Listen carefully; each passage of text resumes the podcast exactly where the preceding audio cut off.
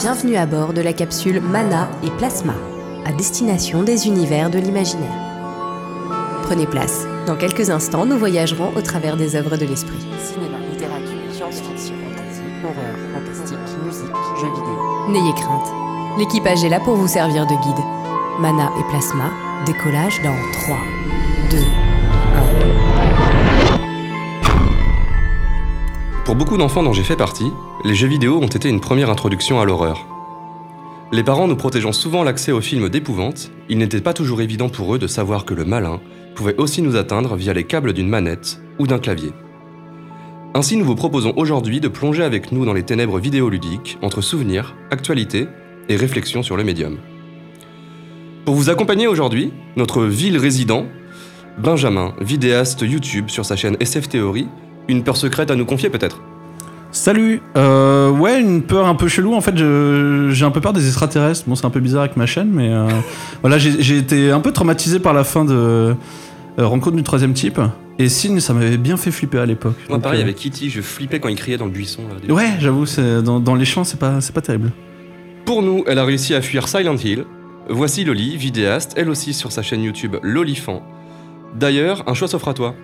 Tu préfères être un zombie cracra dans Resident Evil ou un enfant mort chelou de Silent Hill Eh bah salut euh, Alors euh, les enfants morts euh, chelous, je pense que c'est un des trucs que je trouve le plus terrifiant. Donc à choisir, je préfère l'être et pour pas que ce soit en face de moi, tu vois. Voilà. Habile. Il critique sur sa chaîne YouTube éponyme des ouvrages SFFF. Invoquons ensemble Moon. Alors Moon, il fait quel temps en enfer? Il fait froid en enfer. C'est le labyrinthe. Et c'est Léviathan qui règne. Musique de Requiem for Un Cénobite, attention Comme Slenderman, il finira par vous attraper avec sa formidable chaîne YouTube Suck My Kadik. Kurt est lui aussi présent. Kurt, est-ce qu'une creepypasta est une terrifiante coquillette On m'a fait l'expérience de m'être étouffé une fois avec une coquillette. Vraiment, c'est une expérience vraiment traumatisante. C'est donc terrifiant, on est Oui, bien d'accord. Complètement. Surtout sans fromage. Pour ma part, je suis MLK+, musicien des ténèbres et de l'espace, sur Bandcamp ou SoundCloud. Je m'efforcerai durant cette émission de ne pas briser le sceau sacré nous unissant, en respectant le temps de parole de chacun, sans quoi nous serons tous découpés par Pyramide Head. Denis, Denis Brognard s'est invité. Ah On démarre, on démarre fort. Il a craché son coca sur le micro. On a, la, la caution, elle est morte là. Ton chèque de 200 balles. Rends l'argent. L'argent de François F. Donc l'émission d'aujourd'hui va s'articuler autour de deux parties. On va lancer la première, le jeu vidéo d'horreur au sens strict. Et première question, quelle a été votre toute première peur vidéoludique? Peut-être euh, Kurt? Euh, ouais, alors euh, moi du coup j'ai j'ai pas découvert le, vidéo, le jeu vidéo d'horreur avec euh, l'âge d'or de la, du, du, euh, du survival. Parce que quand j'étais gosse, euh, mes parents me détestaient. Et euh, genre, quand il a fallu choisir entre la Play et la 64, du coup, euh, eh ben, ils m'ont offert la, la 64. Est-ce qu'il t'aime maintenant une, euh, alors non, toujours pas. En même temps, la 64, Je t'avais Superman 64 qui est Non, un peu un. Bah là, un jeu d'horreur. hein. Du coup, cette vanne, je voulais la faire, tu me la pétas. Pas grave. je vais me rabattre sur autre chose. Qu'est-ce qui était vraiment merdique sur les consoles aussi. Euh, non, mais alors du coup, ouais, c'était vraiment. euh, j'ai- pas découvert le genre avec la Play, du coup, et c'est bien dommage parce qu'il y avait pas mal de pépites. Euh, par contre, euh, un jeu qui m'a fait vraiment flipper quand j'étais gosse sur NES, euh, c'est Maniac Mansion, du coup, qui est une adaptation d'un jeu qui était sorti sur, sur micro à l'époque et euh, qui a une ambiance vraiment cool de film, enfin de slasher, de film d'horreur un peu années 80.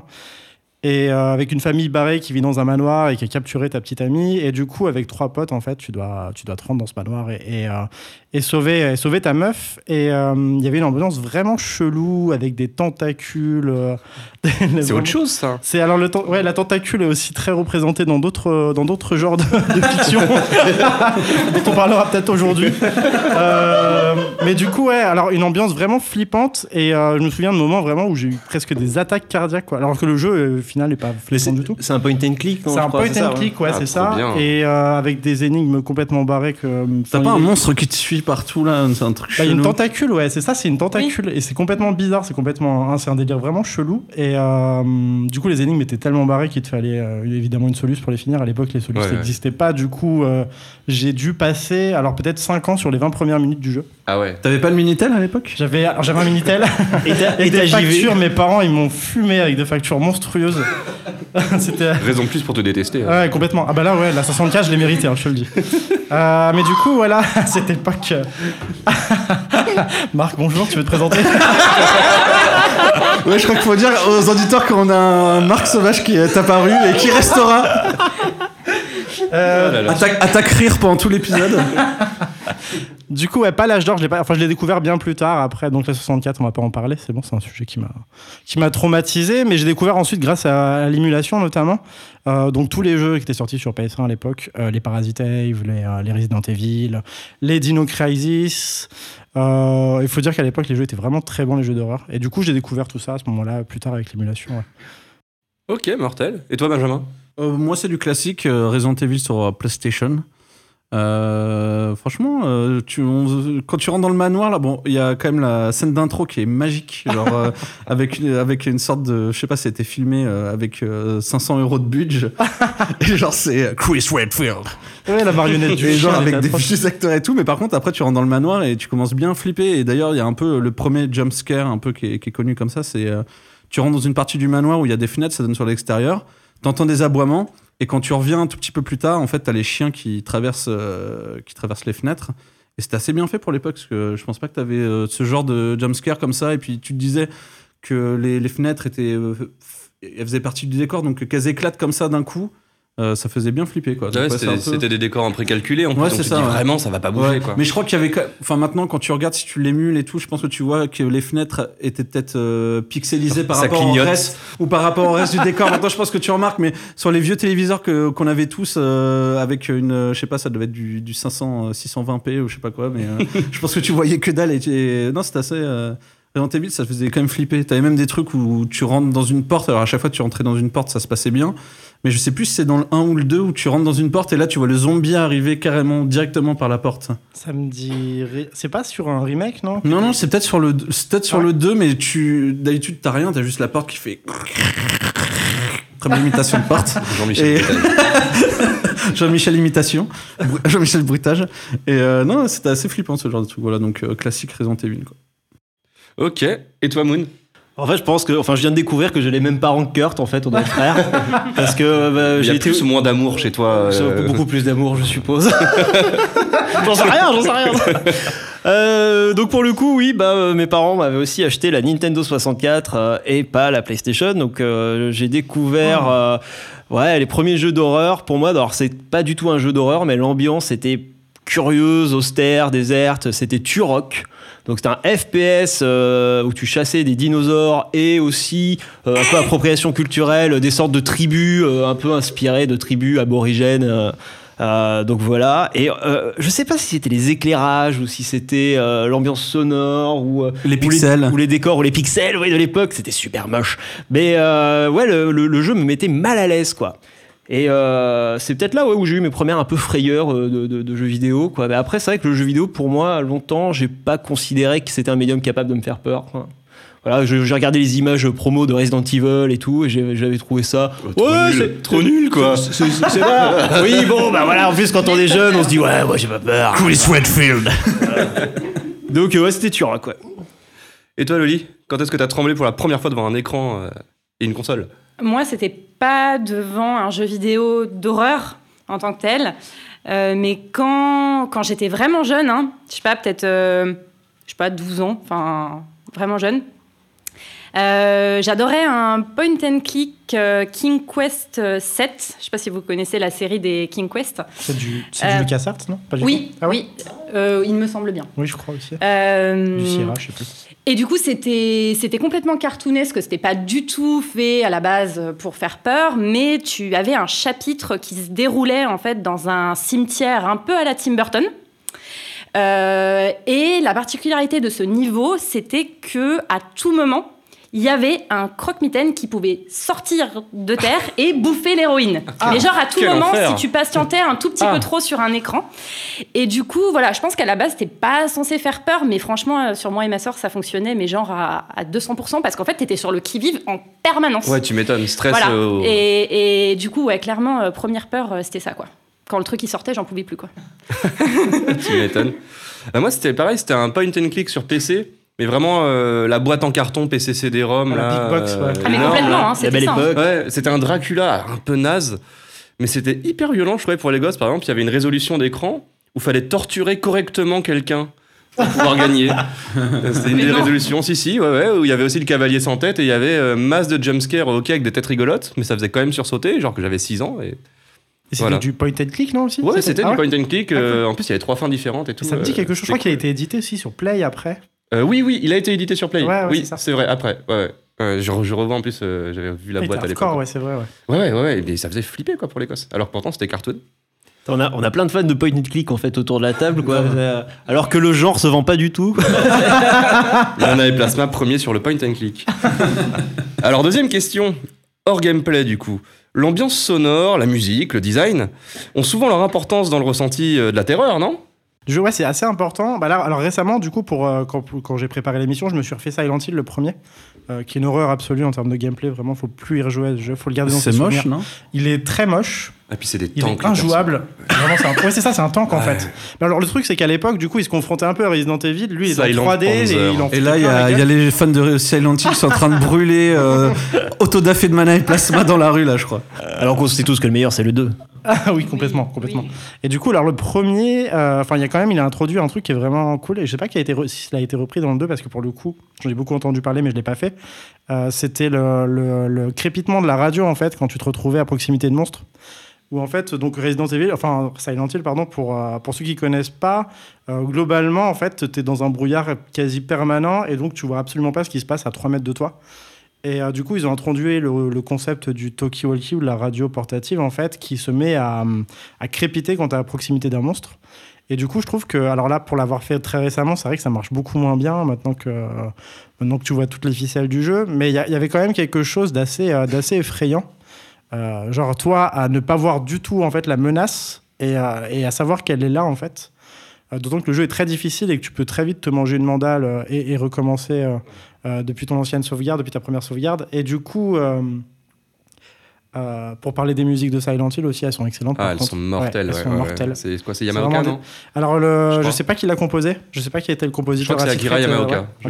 Bah, elle marche très bien, ces musiques, elles sont excellentes. Vraiment, elles sont super oppressantes et ça participe vraiment euh, à l'ambiance. Du coup, aussi, je me suis fait récemment Alan Wake. Euh, bon, qui est pas foufou, je reviendrai peut-être dessus. Ouais, ouais, qui est- en fait, euh, voilà, bon, on si j'en parle là maintenant, rapidement. C'est ronronnant quoi. C'est, alors, ouais, en fait, la Alan Wake, je l'ai fait Bel euphémisme pour dire chiant. hein. Ouais, en fait, il est très chiant. Il est, il est bourré de clichés, en fait, au niveau de l'écriture. Moi, j'ai vraiment. Je suis tombé très haut parce que j'en gardais un très bon souvenir, pareil.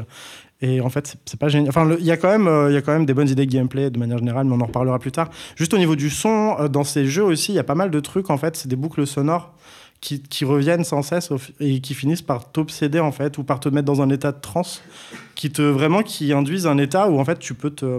Fais- tu te fais surprendre plus facilement en fait plus euh, euh, je pense que vraiment c'est une conjonction de plein de trucs avec l'ambiance sonore ça rentre super bien euh, Enfin, c'est un truc qui t'aide vraiment à t'immerger dans le jeu et qui, euh, qui booste en fait vraiment ta flip. euh. Mais en plus, l'intro était cool. L'arrivée en bateau, la mise euh, en place dans le village, euh, Si quand tu rentres dans le bar et tout ça. ouais, ouais, complètement. cool. Bah, en fait, en Les plus, personnes qui ont des Alan Wake- discussions autour de toi et tout. Ouais. Et Alan Wake, en plus, pour le coup, au niveau sonore et tout, ils ont fait.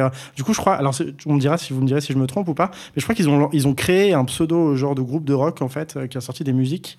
Et du coup, la BO du jeu est composée d'une. c'est en fait c'est un d'un album totalement écrit en fait pour le jeu. Et du coup, ouais, au niveau de l'ambiance sonore, il est vraiment très cool. Mais si voilà, si tu veux vraiment revenir sur Alan Wake, euh, je l'ai trouvé très très mal écrit au final. Euh, et alors, euh, très Pourtant, c'est. Remedy, hein, ils font Ouais, ouais, c'est Remedy. Alors, en fait, Remedy, j'ai l'impression qu'il se cantonne souvent à, à une, euh, comment dire, à une situation en fait, et qu'il la développe après sur 10 heures de jeu, et ils, ils évoluent pas vraiment. Ils ont un peu de mal. Le, le- le- Et puis ils, sont, ils, ont beaucoup, ils ont beaucoup de personnages clichés. Quoi. Le Max Payne, en fait, c'est le flic alcoolique qui a perdu sa femme. Ouais, puis c'est en Alan plus, c'est vrai, c'est Wake. vraiment la contrefaçon. C'est Stephen Kong, tu vois. c'est- Ouais. Ah, là, c'est clairement Stéphane. Bah alors en plus, au-delà de ça, il est cité, euh, il est cité ah. très régulièrement dans le jeu, Mais en fait, comme une C'est inspiration. assumé. oui. Brightfall, c'est euh, genre un espèce de. Bah, c'est de le Maine, en fait. du- ouais, de. euh, comment s'appelle cette ville de, de- Pas d'En- non, dans, dans ça. Enfin bref, oui, c'est le Maine, en fait. Euh, donc. J'aurais pas dû le refaire en fait, j'aurais dû garder le souvenir que j'avais de ce jeu que j'ai fait il y a une- un peu moins d'une dizaine d'années et que j'avais vraiment adoré pour le coup. Je suis vraiment déçu. euh. Mais après, on dérive un petit De- peu, mais euh, c'est pas un peu le cas de tous les jeux vidéo. Bon, sauf. euh, Enfin. c'est c'est pas comme le cinéma, je trouve, euh, où tu peux. Enfin. Tu, joues, tu, tu regardes un film qui a, qui a 60 ans, bon, les techniques, on peut évoluer finalement, mais quand tu joues un jeu vidéo qui a 20-30 ans, c'est quand même dur. hein. Bah, au- au-delà de la technique, en fait, si tu veux, je pense que le problème du jeu vidéo, c'est que très longtemps, euh, ils se sont passés de vrais scénaristes, en fait, et ils ont laissé ce boulot à des gens, en fait, qui n'étaient pas faits pour ça. Euh, et t'as, coup- quand même des mecs comme Chris Avalon ou trucs comme Ouais, ça. ouais, hein. après il y a des noms, tu vois, mais justement, ils sont très peu nombreux et en fait, ils, ils sont cités dès que justement, dès qu'ils ont un bon scénariste, en fait, ils le mettent très en avant. C'est rarement le cas. Et là, Remedy, pour le coup, alors je sais pas si là on parlait de stéréotypes dans la dernière émission, mais vraiment, c'est bourré de ce genre de trucs. Euh, t'as le cliché de l'écrivain et tout qui est devant sa page blanche, qui arrive pas à s'en sortir. Et puis 30 ans après, il y en a qui y croient. Ouais, ouais. Kojima, Kojima. Après, pour revenir, euh, alors c'est vrai que sur, euh, sur Alan Wake, je pense aussi qu'il a subi l'arrivée euh, en force de jeux d'horreur dans les années 2010, euh, enfin 2008, 2010, 2015, qui eux ont tout pété quoi. Enfin les Amnesia les Outlast et compagnie là qui sont arrivés et qui ont redéfini le genre ce qui fait que tout ce qui était un peu avant bah ça souffre la comparaison quand tu ressors un Alan Wake aujourd'hui euh, c'est quand Bah, même vachement compliqué C'est de- quoi C'est 2005 Alan Wake 2005, ouais, euh, non, peut-être Non, un peu 2007. plus tard. Ouais, c'est 2007, il me semble. 2005, c'est la Xbox, non Que La sortie de la Xbox 2005 Non, mais je crois qu'on crois Non, non, il est le sorti bien plus tard, en fait, je pense 2011. qu'il a- 360, c'est sur la 360 Ouais, ou sur la 360, ouais. Il est sorti sur 360 en 2010, il me semble. Je, sais, je regarderai, oui, c'est oui, 2010, c'est 2011. 2010, 2010. 2010. 2010. Et alors du coup, ouais, en fait, effectivement, il souffre la comparaison avec tout ce qui est sorti après, mais aussi avec ce qui est sorti avant, parce que vraiment, en fait, au niveau du gameplay, si tu veux, c'est une boucle. Tu, s'il y avait pas des décors, vraiment, Brightfall, je trouve que c'est vraiment une des- un des meilleurs trucs du jeu. Le- les décors sont assez fous. Tu visites une ville vraiment euh, typique euh, du mail, enfin de euh, de- d'Amérique centrale en fait, et tu visites euh, aussi, je crois que là, il y a une réserve nationale. Enfin, tu visites vraiment ouais, les avec les décors cascades, les forêts. avec des montagnes vraiment majestueuses, une forêt plongée dans le noir qui est vraiment qui est flippante. Et la gestion Les- de la lumière, Ouais, alors bordel. par contre, ça aussi, c'était mortel. Mais vraiment, il y a que ça, en fait. Le gameplay, du début à la fin, ils te servent la même soupe. Euh, tu, euh, illumines des mecs avec une lampe torche et après, tu les butes. Donc, c'est vrai que tu tournes vite en rond, en fait. Et bon, vraiment, je, je suis vraiment déçu de l'avoir refait. Parce pas, que pas j'en très jouissif le truc de la lampe torche. euh, Ah, moi j'avais bien aimé. Non, il y a un bon feeling, par contre, vraiment. ah, Euh, il y a moi, un le, bon le- feeling, le ouais. feedback. euh, Bah pas- justement, le feedback, je le trouve pas trop mauvais pour l'époque parce qu'il y a après, effectivement, il y a d'autres jeux qui ont. En fait, la technique, je trouve qu'elle a vachement évolué ces dix dernières années. Et du coup, je trouve que ça va, il tient. Graphiquement, en tout cas, il tient encore pas mal la comparaison. Ah oui, oui. Euh, juste clairement. ouais, au niveau scénar, ouais, c'est. bon, Profondeur de champ, lumière et tout, il passe impec. hein.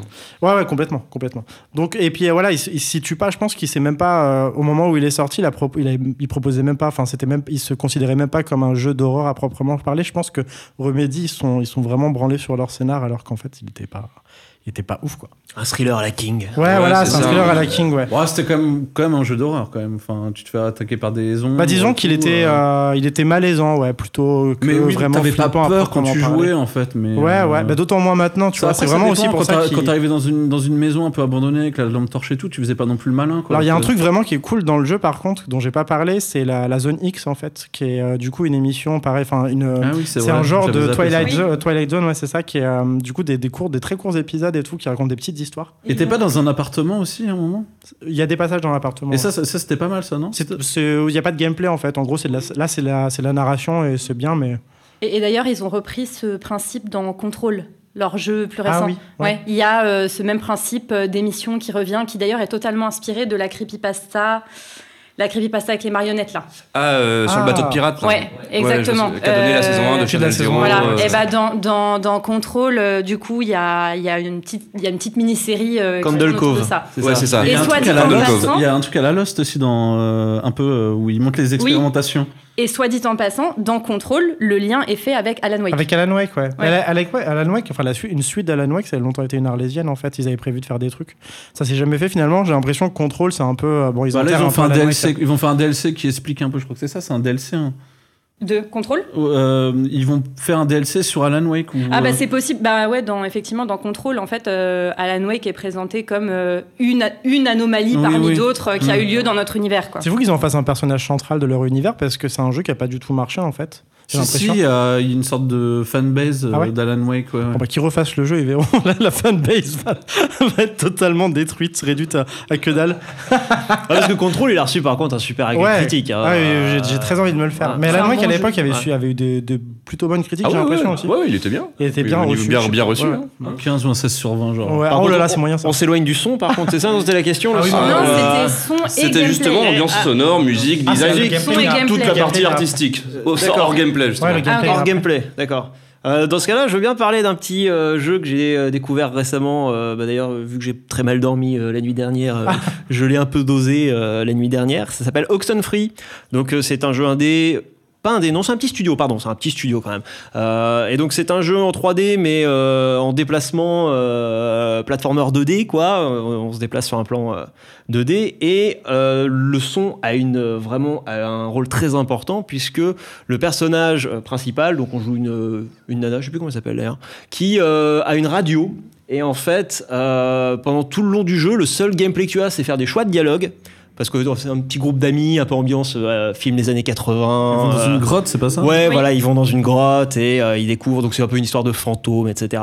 Et en fait, la, le côté effrayant, euh, angoissant, passe presque exclusivement par le son, euh, par donc euh, ces stations radio euh, qui sont un peu cryptiques, très étranges, et avec des apparitions fantomatiques euh, mais qui se font énormément sur le sound design. Et euh, le sound design est super bien fait, quoi. Euh, petit budget de jeu, et donc je pense qu'ils ont dû bien doser sur le non seulement le sound design, mais en plus les doublages sont, sont super bons, quoi. Donc euh, voilà. Mais par contre, c'est vraiment un jeu couloir, quoi. C'est-à-dire, c'est C'est- vraiment c'est un jeu. l'indé, non, t'es- c'est t'es- t'es- ouais, c'est un peu. Je crois que enfin, c'est un mini studio, quoi. C'est semi-indé, ouais.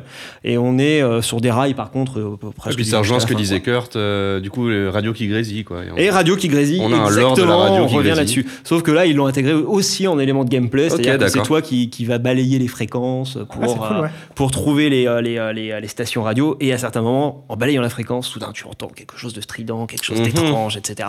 Et donc voilà. Et euh, plus tu utilises la radio, plus tu t'enfonces dans... Voilà, ça c'est un peu le- l'interdit, mais bon, il faut quand même y aller, quoi. Donc Ah, euh, trop bien. donc c'est cool. Ok. Et toi, Benjamin? Euh, moi, je voulais parler plus d'un d'un trope dans le, dans le jeu vidéo, c'est euh, d'horreur. Contrairement au cinéma, c'est l'absence de son. Euh, où t'entends juste, par exemple, les pas du protagoniste, euh, des choses comme ça. Et je trouve que c'est vachement angoissant. Parce que, par exemple, dans un, dans un film, généralement, euh, t'as la petite musique, tin, tin, tin, tin, tin, et tu sais qu'il va arriver un truc ou juste avant une- un jump scare. Et là, je trouve que justement, l'absence de son, je, bah, je, parlais de Resident Evil, par exemple, je crois que dans Resident Evil, t'as très peu. T'as une ambiance sonore, par exemple, quand tu rentres dans une salle pour euh, sauvegarder, je sais que t'as une petite, euh, petite musique et tout, mais sinon, la, plupart du temps, t'entends juste le pas. le pas de ton protagoniste et puis le, le son de ton flingue. Sauf, et sauf dès qu'il y a un, un zombie qui arrive, par contre, euh, la musique, elle s'emballe un petit peu. Et, euh, et après, dans le. Ouais, et ton rythme cardiaque aussi. et euh, et d'ailleurs, c'est ça, c'est c'est aussi beaucoup la musique évolutive. Dans, je pense dans plein de jeux d'horreur, c'est ça. C'est. euh, en fait, quand tu rencontres. Euh, la musique, en fait, elle s'adapte un petit peu euh, voilà, aux situations c'est que c'est tu- par couche. euh, Voilà, c'est ça. Ils rajoutent, ils superposent des couches de. T'as une, une de- petite musique, musique, après ouais. t'as une grosse musique, et puis après, quand t'as euh, 15 monstres contre toi, là, c'est. euh, Et les musiques des salles de sauvegarde sont en effet les seules musiques paisibles dans les Resident Evil. Oui, c'est J'ai ça. regardé un épisode ça. d'Afterbeat là-dessus, euh, chaîne mortelle d'ailleurs, Ouais. sur la musique et le jeu vidéo, Ouais. et ils en parlaient, ouais. C'est une petite coup. musique au piano euh, quand tu rentres dans la Oui, salle elle de est très sauvegarde, apaisante. et tu fais. Ah, Le but c'est de souffler, quoi, ouais, voilà. Ouais, tu fais comme ça, et, euh, et je me souviens, je me, tu vois, je me souviens même pas s'il y a d'autres musiques, il doit avoir d'autres musiques dans Resident Evil, mais je me souviens surtout de cette musique-là, parce qu'elle est assez marquante. Et après, bon, il il doit y avoir les musiques quand t'affrontes des boss, le serpent géant et Oui, tout. les là. musiques de Quand boss. ils ouais. rencontrent des PNJ aussi. Oui, euh, voilà, c'est ça. Et petites euh, musiques au piano, mais je pense que sinon, quand tu te balades dans les couloirs, bah, par exemple, le truc qu'on disait avec le, le chien, je crois que justement, la musique se coupe totalement et là, t'entends que les plats de ton protagoniste. Je crois que t'as le bruit du vent ou un truc T'as le comme bruit ça. du vent ouais. qui se contre les fenêtres. D'ailleurs, dans le, rem- dans le remake d'ailleurs qu'ils avaient fait sur, euh, sur GameCube et tout, t'entends le tonnerre par exemple. Yes, ouais. Et du coup, ouais, euh, il y a aussi ça, il y a tout ce qui est euh, sound design en fait, qui est hyper important dans le, dans le jeu vidéo d'horreur. Euh, un outil qui tombe, euh, des chaînes, euh, des choses comme ça. Donc euh, c'est quand, même- un- quand même un truc important. Je crois que tu parlais des, Dans, des bruits des Rez- ouais, feuilles. dans Resident Evil aussi, il y a le, le- le- le délire, c'est que tu rentres dans une salle, en fait, fréquemment, l'encre de caméra, en fait, monte ton personnage, et tu as toute une partie de la salle qui est hors champ, en fait. Et du coup, ce qui, une partie du stress est induite aussi par le fait que bah, tu entends des râles de Oui. zombies, en fait, et tu, du coup, tu ignores où ils sont. La peur du hors-champ. Tu quoi. les vois pas, et ouais. t'es privé du contrôle, Ouais, euh, du contrôle de la caméra. Et donc, en Complètement, effet, ouais. tu, veux- tu Et peux ça, pas ça- ça. Je me demande d'ailleurs en qui les a fait ces râles, c'est un développeur ou en ont C'est un figurant, un intervenant, tu sais. Un, Un intermittent. Ou un intermittent C'est ça. Jean-Michel Bruitage. Une allergie, un grain de maïs. Et voilà. Et donc voilà, ouais, c'est c'est assez important, euh, je trouve, le, le son. L'absence de son, euh, moi, ça me fait, ça te fait stresser. Il y a, comme ça, j'en parlerai après plus tard, mais Slenderman, putain, horrible. Slenderman. Donc Slenderman, euh, pour ceux qui connaissent pas, c'est un jeu téléchargeable gratuitement à l'époque. C'était un truc flash même le premier, je crois. Flash, Vraiment. ouais. Ah ouais, ouais, ouais, ouais, c'était- ouais. T'entends juste, Jeu amateur. Juste le bruit des feuilles. Tu fais très bien le bruit Et de en feuille. fait, oui, merci. Excellent. Jean-Michel de retour. Je suis une feuille. et, et en fait, ce qui est drôle, c'est que euh, donc le jeu, tu dois ramasser euh, des notes euh, sur des arbres. Et, je, et donc, silence total. Par contre, dès que tu ramasses la première feuille sur, euh, sur un arbre, la musique s'enclenche et, Et la ça musique monte, est ouais. horrible. Et, Ah, et je crois ouais. plus de temps. Plus tu t'en attrapes et Ouais, plus. t'as- T'as des couches instrumentales qui viennent se Ouais, superposer. c'est ça. Et ouais, c'est super important. Le, T'as pas aussi des, des, des formations euh, au niveau de, de, de l'écran, euh, ah oui, des oui. formations Ouais, visuelles, le- ah, euh, plus tu sais, c'est format VHS. Ouais, format VHS Euh, avec le bruit dégueulasse. ça, euh. j'utilise Ah. beaucoup ça. Le, Ah, ils utilisent, ouais. Euh, Beaucoup ça, le, la déformation euh, audiovisuelle en fait, Ouais. des, euh, des, euh, quand tu te fais attraper par un monstre et tout. euh, t'es pas à l'abri de voir une là. jambe dépassée d'un arbre, euh, le mec qui est debout en costard, là.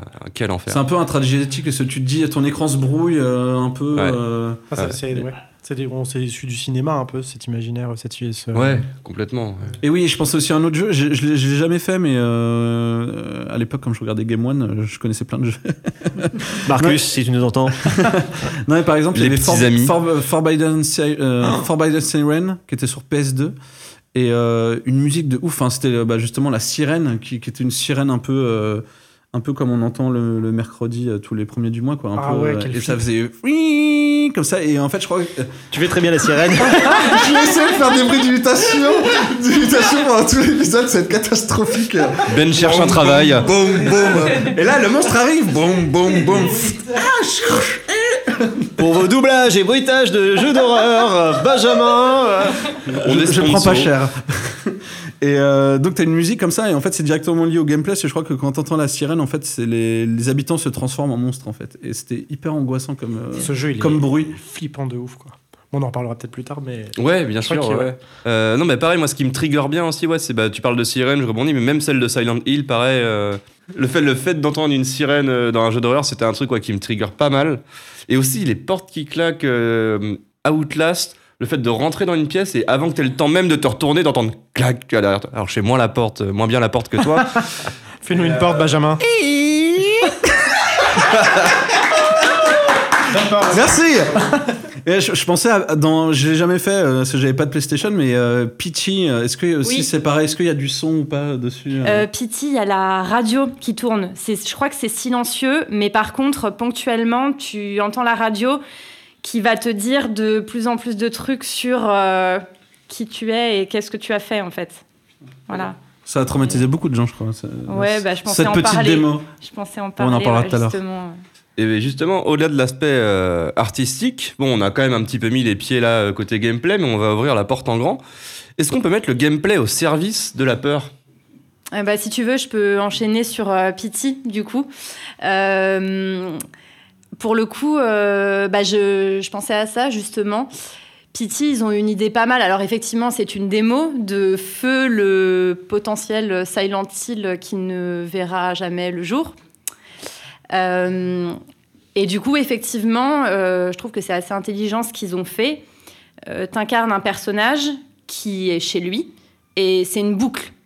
Donc tu vas au bout de ta maison, tu passes une porte et puis tu rentres, et etc.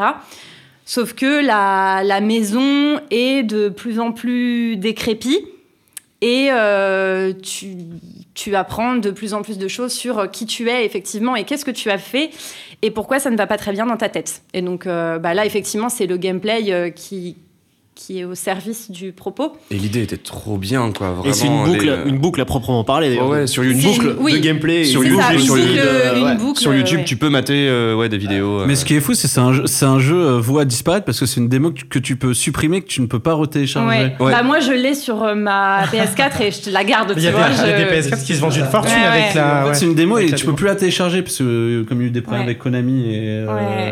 Konami et Kojima. Kojima. Kojima. Kojima. Mais c'est assez, franchement, c'est, enfin, c'est assez fou ce qu'ils Ouais, ont c'est fait. troublant et- comme expérience. Et t'as quand même de la peine que qu'ils soient pas, qu'ils soient pas allés au bout. Ah ouais, clairement, clairement. Euh, et sinon, en termes de gameplay, euh, le truc auquel je pense, c'est un petit jeu. Je sais pas s'il est indé, mais un petit jeu euh, point and click, encore, toujours, qui s'appelle Franbo. Je sais pas s'il y en a certains d'entre vous qui connaissent. C'est une sorte euh, d'Alice au pays des merveilles, euh, mais version glauque, quoi. Version euh, pareil, un peu burtonesque. Et là, en fait, le gameplay repose sur le fait que euh, l'héroïne est une petite fille qui semble très clairement avoir un problème mental. Au tout début, elle s'échappe euh, d'un institut. Et du coup, tu peux alterner entre une vision de la réalité normale et une vision cauchemardesque qu'elle a dans sa tête. Et euh, tu vas avancer en euh, mêlant en fait euh, ces deux univers-là. C'est Sucker du- Punch. Ouais et non. Je déteste ce film. J'ai pensé exactement à ça quoi. Mais du coup, en fait, à chaque fois que tu visites un nouveau plan, parce que comme c'est un point and click, c'est des plans qui sont fixes, t'as presque peur d'activer la vision horrifique parce qu'à chaque fois, ce qu'elle voit, c'est glauque et en fait, c'est révélateur de de ce qui se passe d'un point de vue un peu malsain, euh, ouais, euh, Ouais, de ce que les personnages quoi. au fond d'eux, ouais, voilà. Je ne veux pas voir, je ne veux pas voir. C'est ça. Donc, euh, ouais. Est-ce que euh, tu peux faire le jeu sans activer l'autre vision? C'est impossible. Non, tu peux pas. Oui. Justement, Ah ouais. ouais. Ça, mais ça serait drôle, genre. fais le jeu en entier, tu c'est- tout le jeu. mais C'est une ça petite balade peur. tranquille, tu vois, tu te Mais ce, qui, balades. mais ce qui est intéressant, c'est que c'est sous l'action du joueur, hein, c'est ça. C'est C'est tu dois sous faire une l'action du input joueur. pour. Exactement. Ah, c'est chiant ça. C'est que justement, tu, veux, tu dois le faire, mais t'as quand même le contrôle sur le fait de quoi. Ça, c'est. Allez, ça. je reprends demain. Ah, c'est tout le principe de Project Zero du coup là pour le coup où vraiment tu avances donc dans un manoir. Là c'est un jeu très euh, je sais pas au niveau asiatique c'est très asiatique en fait comme euh, très asiatique pardon comme euh, comme style de jeu où vraiment tu, parcours un manoir en fait hanté avec des fantômes euh, que tu ne peux pas voir en fait autrement qu'en activant ton, ton appareil photo pardon. Et du coup, là, pareil, c'est sous l'action du joueur, en fait, que c'est toi, en fait, qui va provoquer tes visions. Et du coup, euh, bon, je pense pas que tu Mais je puisses me demande, passer l'essentiel du je- jeu sans. enfin, Je me demande, de- est-ce que tu te fais attaquer si tu les photographies pas euh, Alors écoute, moi j'avais fait le 2 à l'époque sur Xbox, il me semble, et je crois.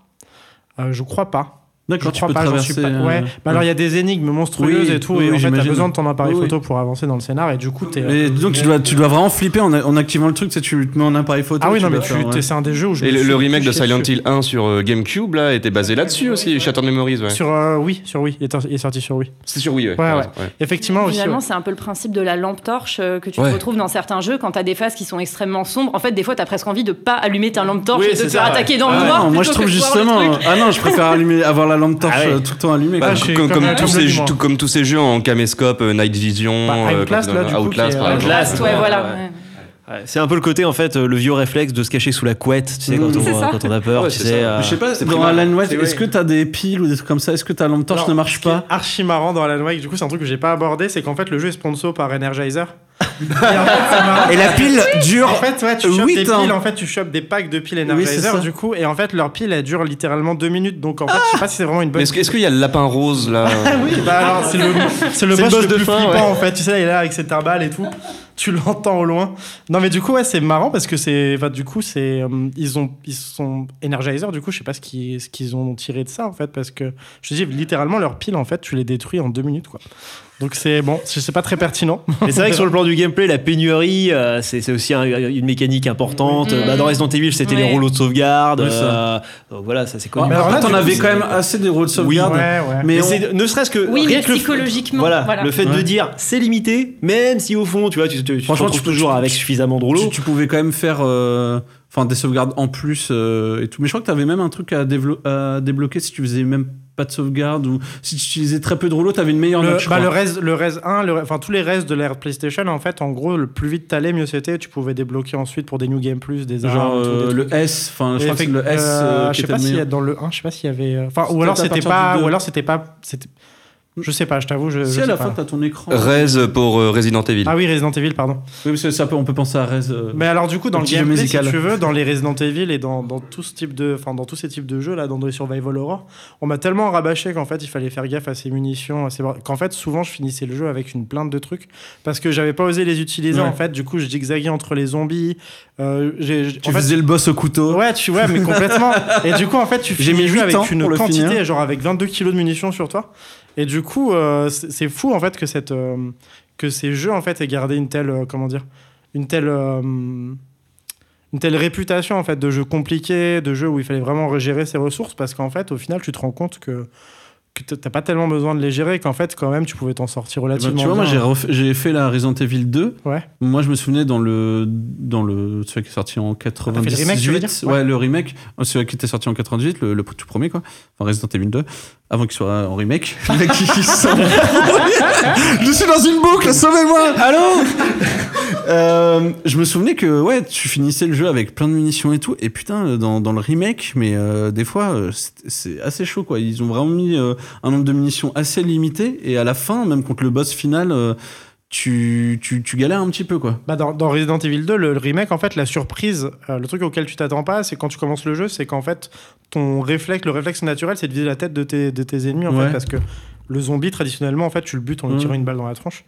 Ce que tu euh, pouvais là, pas on- faire d'ailleurs dans Resident Evil 2 parce que t'avais pas de système de pas de système de lock, ouais. de lock. Bon, il y avait une technique quand même. euh, Oui, tu, euh, tu les laissais levais- s'approcher, euh, ouais. Tu levais euh, au Ouais, dernier voilà. moment le, le shotgun et tout, mais euh, c'était quand même assez compliqué. Quoi. C'était ouais, fallait, c'était un timing à choper. hein. Et dans Res 2, du coup, le délire, en fait, en gros, c'est que tu vas devoir viser les membres des zombies pour les ralentir. En fait, tu vois, tu leur vises la jambe, ils tombent, et là, tu peux te casser. Et du coup, c'est anti-intuitif parce que vraiment, en tant que Moi, je gros pas gamer, ça, moi. ah ouais, ah bah Ils ont trop joué à Dead Space, Ouais, c'est ça, ouais. Dead Space, Ouais, pense moi je faisais pas ça, moi je tirais Dead à chaque Space. fois dans la tête, mais je Ah ouais, pense mais que tu, je- tu, tu uses un nombre incalculable de balles et Ah c'est bah, pour ça que j'ai tu te retrouves dans la merde à la fin Ah ouais, du je jeu. pense aussi, j'ai mal gros, le but, voilà, je suis un très mauvais joueur, voilà. Mais alors qu'en vrai, dans la vraie vie, c'est intuitif. Le truc il marche, ouais, tu lui pètes les jambes. bah, en fait, sur- ouais, voilà, c'est ça. Ouais. Complètement. Mais là, c'est du gameplay, en fait. C'est du gameplay Mais- pur. Et du coup, le gameplay, des fois, ça répond pas enfin, à des impératifs. euh, Ça, disons, ça dépasse, en fait. Ouais. Le côté vraisemblable, Oui, réaliste. euh, D'ailleurs, dans, le gameplay, la gestion de l'inventaire, euh, Ah, enfin, c'était c'était soit chiant, soit. euh, en fait, limite, ça pouvait te faire flipper. Tu étais dans ton truc là, euh, genre. euh, des fois, c'était un peu ridicule. Dans Resident Evil, par exemple, on en parle toujours, mais euh, genre, par exemple, tu t'es fait marave par un monstre, et genre, tu vas aller dans ton inventaire, faire pause, et puis euh, combiner des soigner. herbes, alors que le, le monstre, il est comme ça.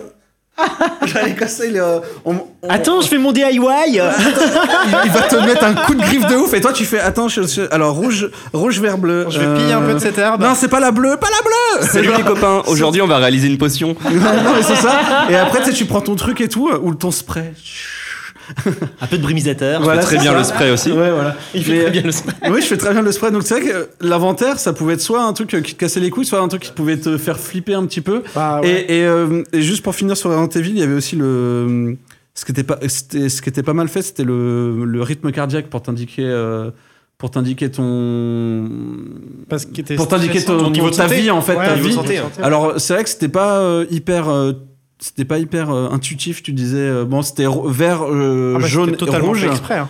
mais euh, tu disais jamais bon si est-ce que si je me prends deux coups je meurs? Tu savais vraiment pas en fait où t'en étais au niveau de ta vie, même si t'avais une indication. Ouais. Mais par exemple quand t'étais à Orange, tu te disais bon est-ce que je peux me prendre encore des coups et tout. Donc euh, Bah Là, tu niquais des herbes de ouf. hein. Tu- C'était archi pensé pour ça, en fait. En gros, tu, tu sortais d'une ère de jeu où euh, tes, tes points de vie, en fait, étaient. euh, représenté. étaient représentés Ouais, en fait carrément. t'avais soit des barres machin Mm. qui se qui se vidaient soit euh, un carrément un pourcentage en fait qui t'indiquait le nombre de le nombre de points de vie restants là en fait tu te retrouves dans un jeu où tu peux te faire goumer trois fois par un zombie rester en vert en fait et te dire bon ça va Ouais.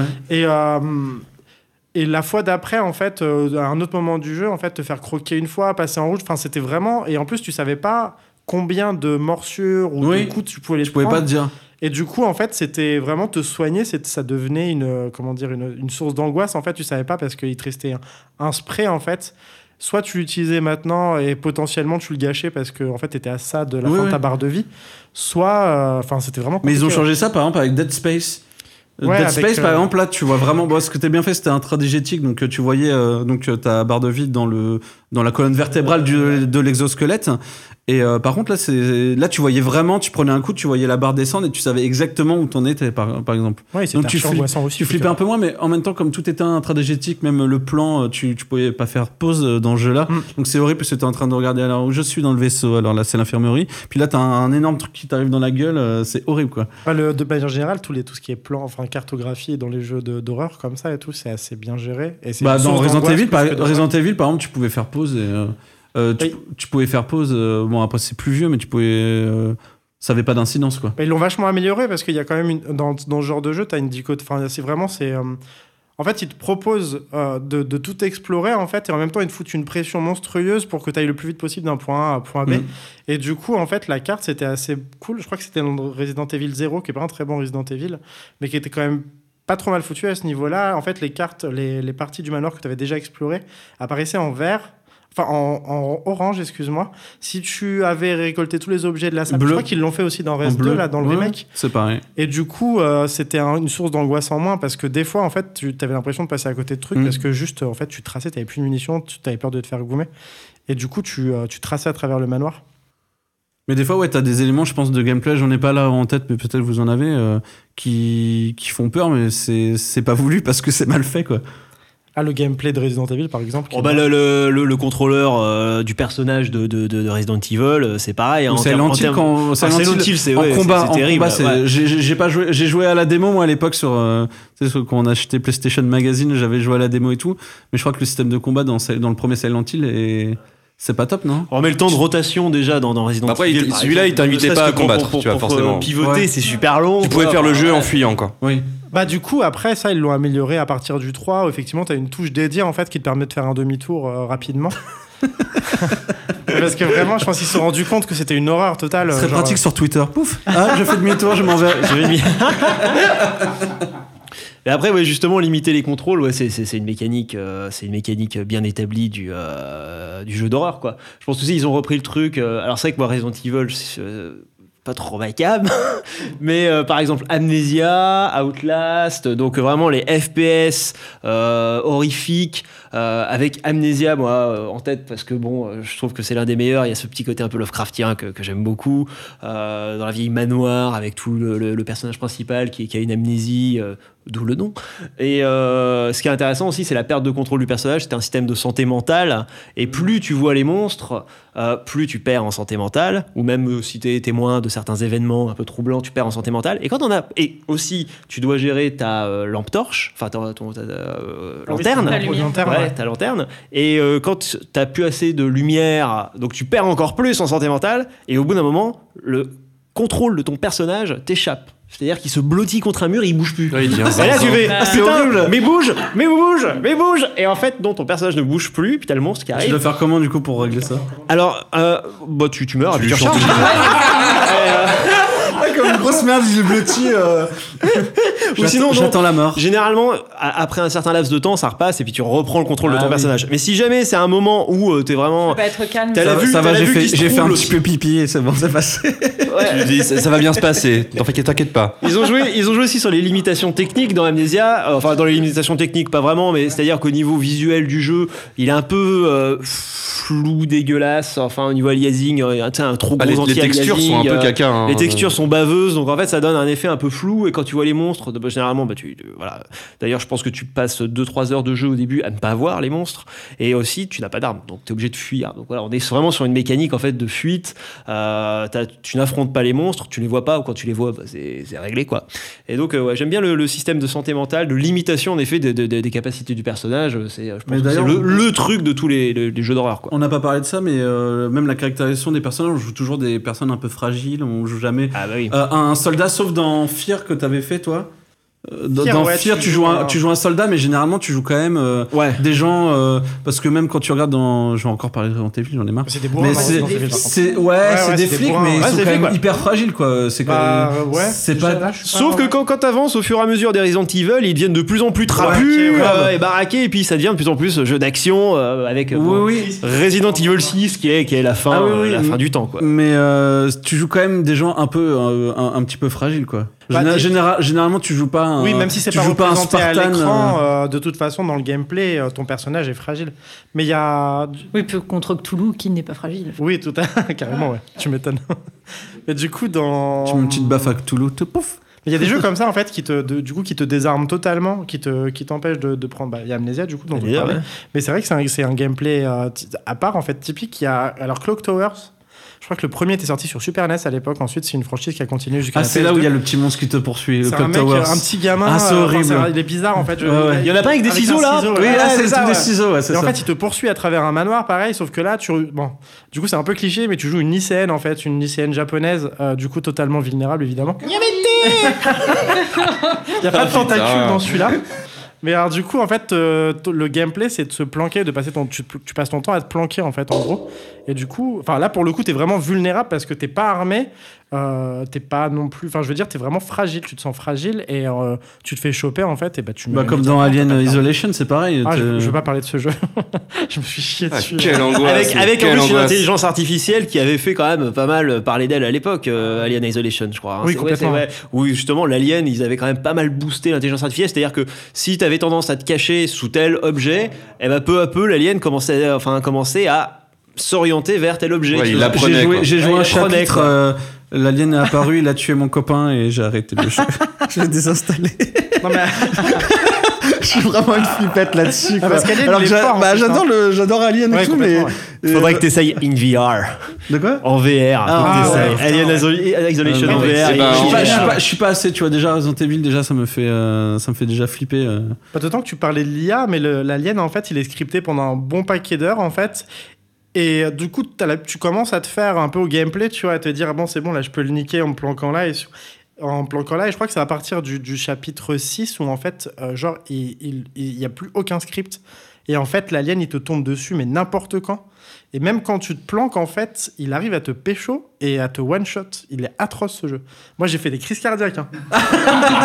mais vraiment, hein. et pourtant, j'adore la, la, la saga, la licence, comme tu Ouais, dis et ouais. tout. Je suis vraiment un gros fan. Mais là, ils ont. Là, Parce ils ont que fait un l'ambiance truc visuelle est vraiment ouf. hein. effrayant, quoi. L'ambiance Ah oui. visuelle est ouf. euh, Bah, tu- Même t'es dans l'ambiance l'alien, en fait. sonore, Sonore, tout, hein, ouais, ouais, ouais. c'est trop bien. Tu peux jouer avec Colonial Marines si tu veux pour. euh, pour Prédat- après. Alien versus Predator. Alien versus Predator. Ça fait moins peur. Et tu peux d'ailleurs jouer un alien qui, est, euh, qui perce le ventre. Bon, ça d'un- fait, ça fait un peu peur, qui, mais peut- dans, qui dans le perce sens, le ventre d'un marine, je crois, dans Alien vs Predator. Ah, il était atroce, ouais, le Alien Colonial Marines, ouais, il était, il était dégueulasse. Mais du coup, ouais, c'est un très très bon jeu, mais juste infeu... enfin, pour moi, il est infaisable, quoi. Ok, ben on vient d'évoquer d'ailleurs juste avant la VR. Allons-y, le progrès technique ouvre sans cesse de nouveaux horizons. Donc par exemple avec la VR, il y a deux types de jeux qui ont commencé à pulluler.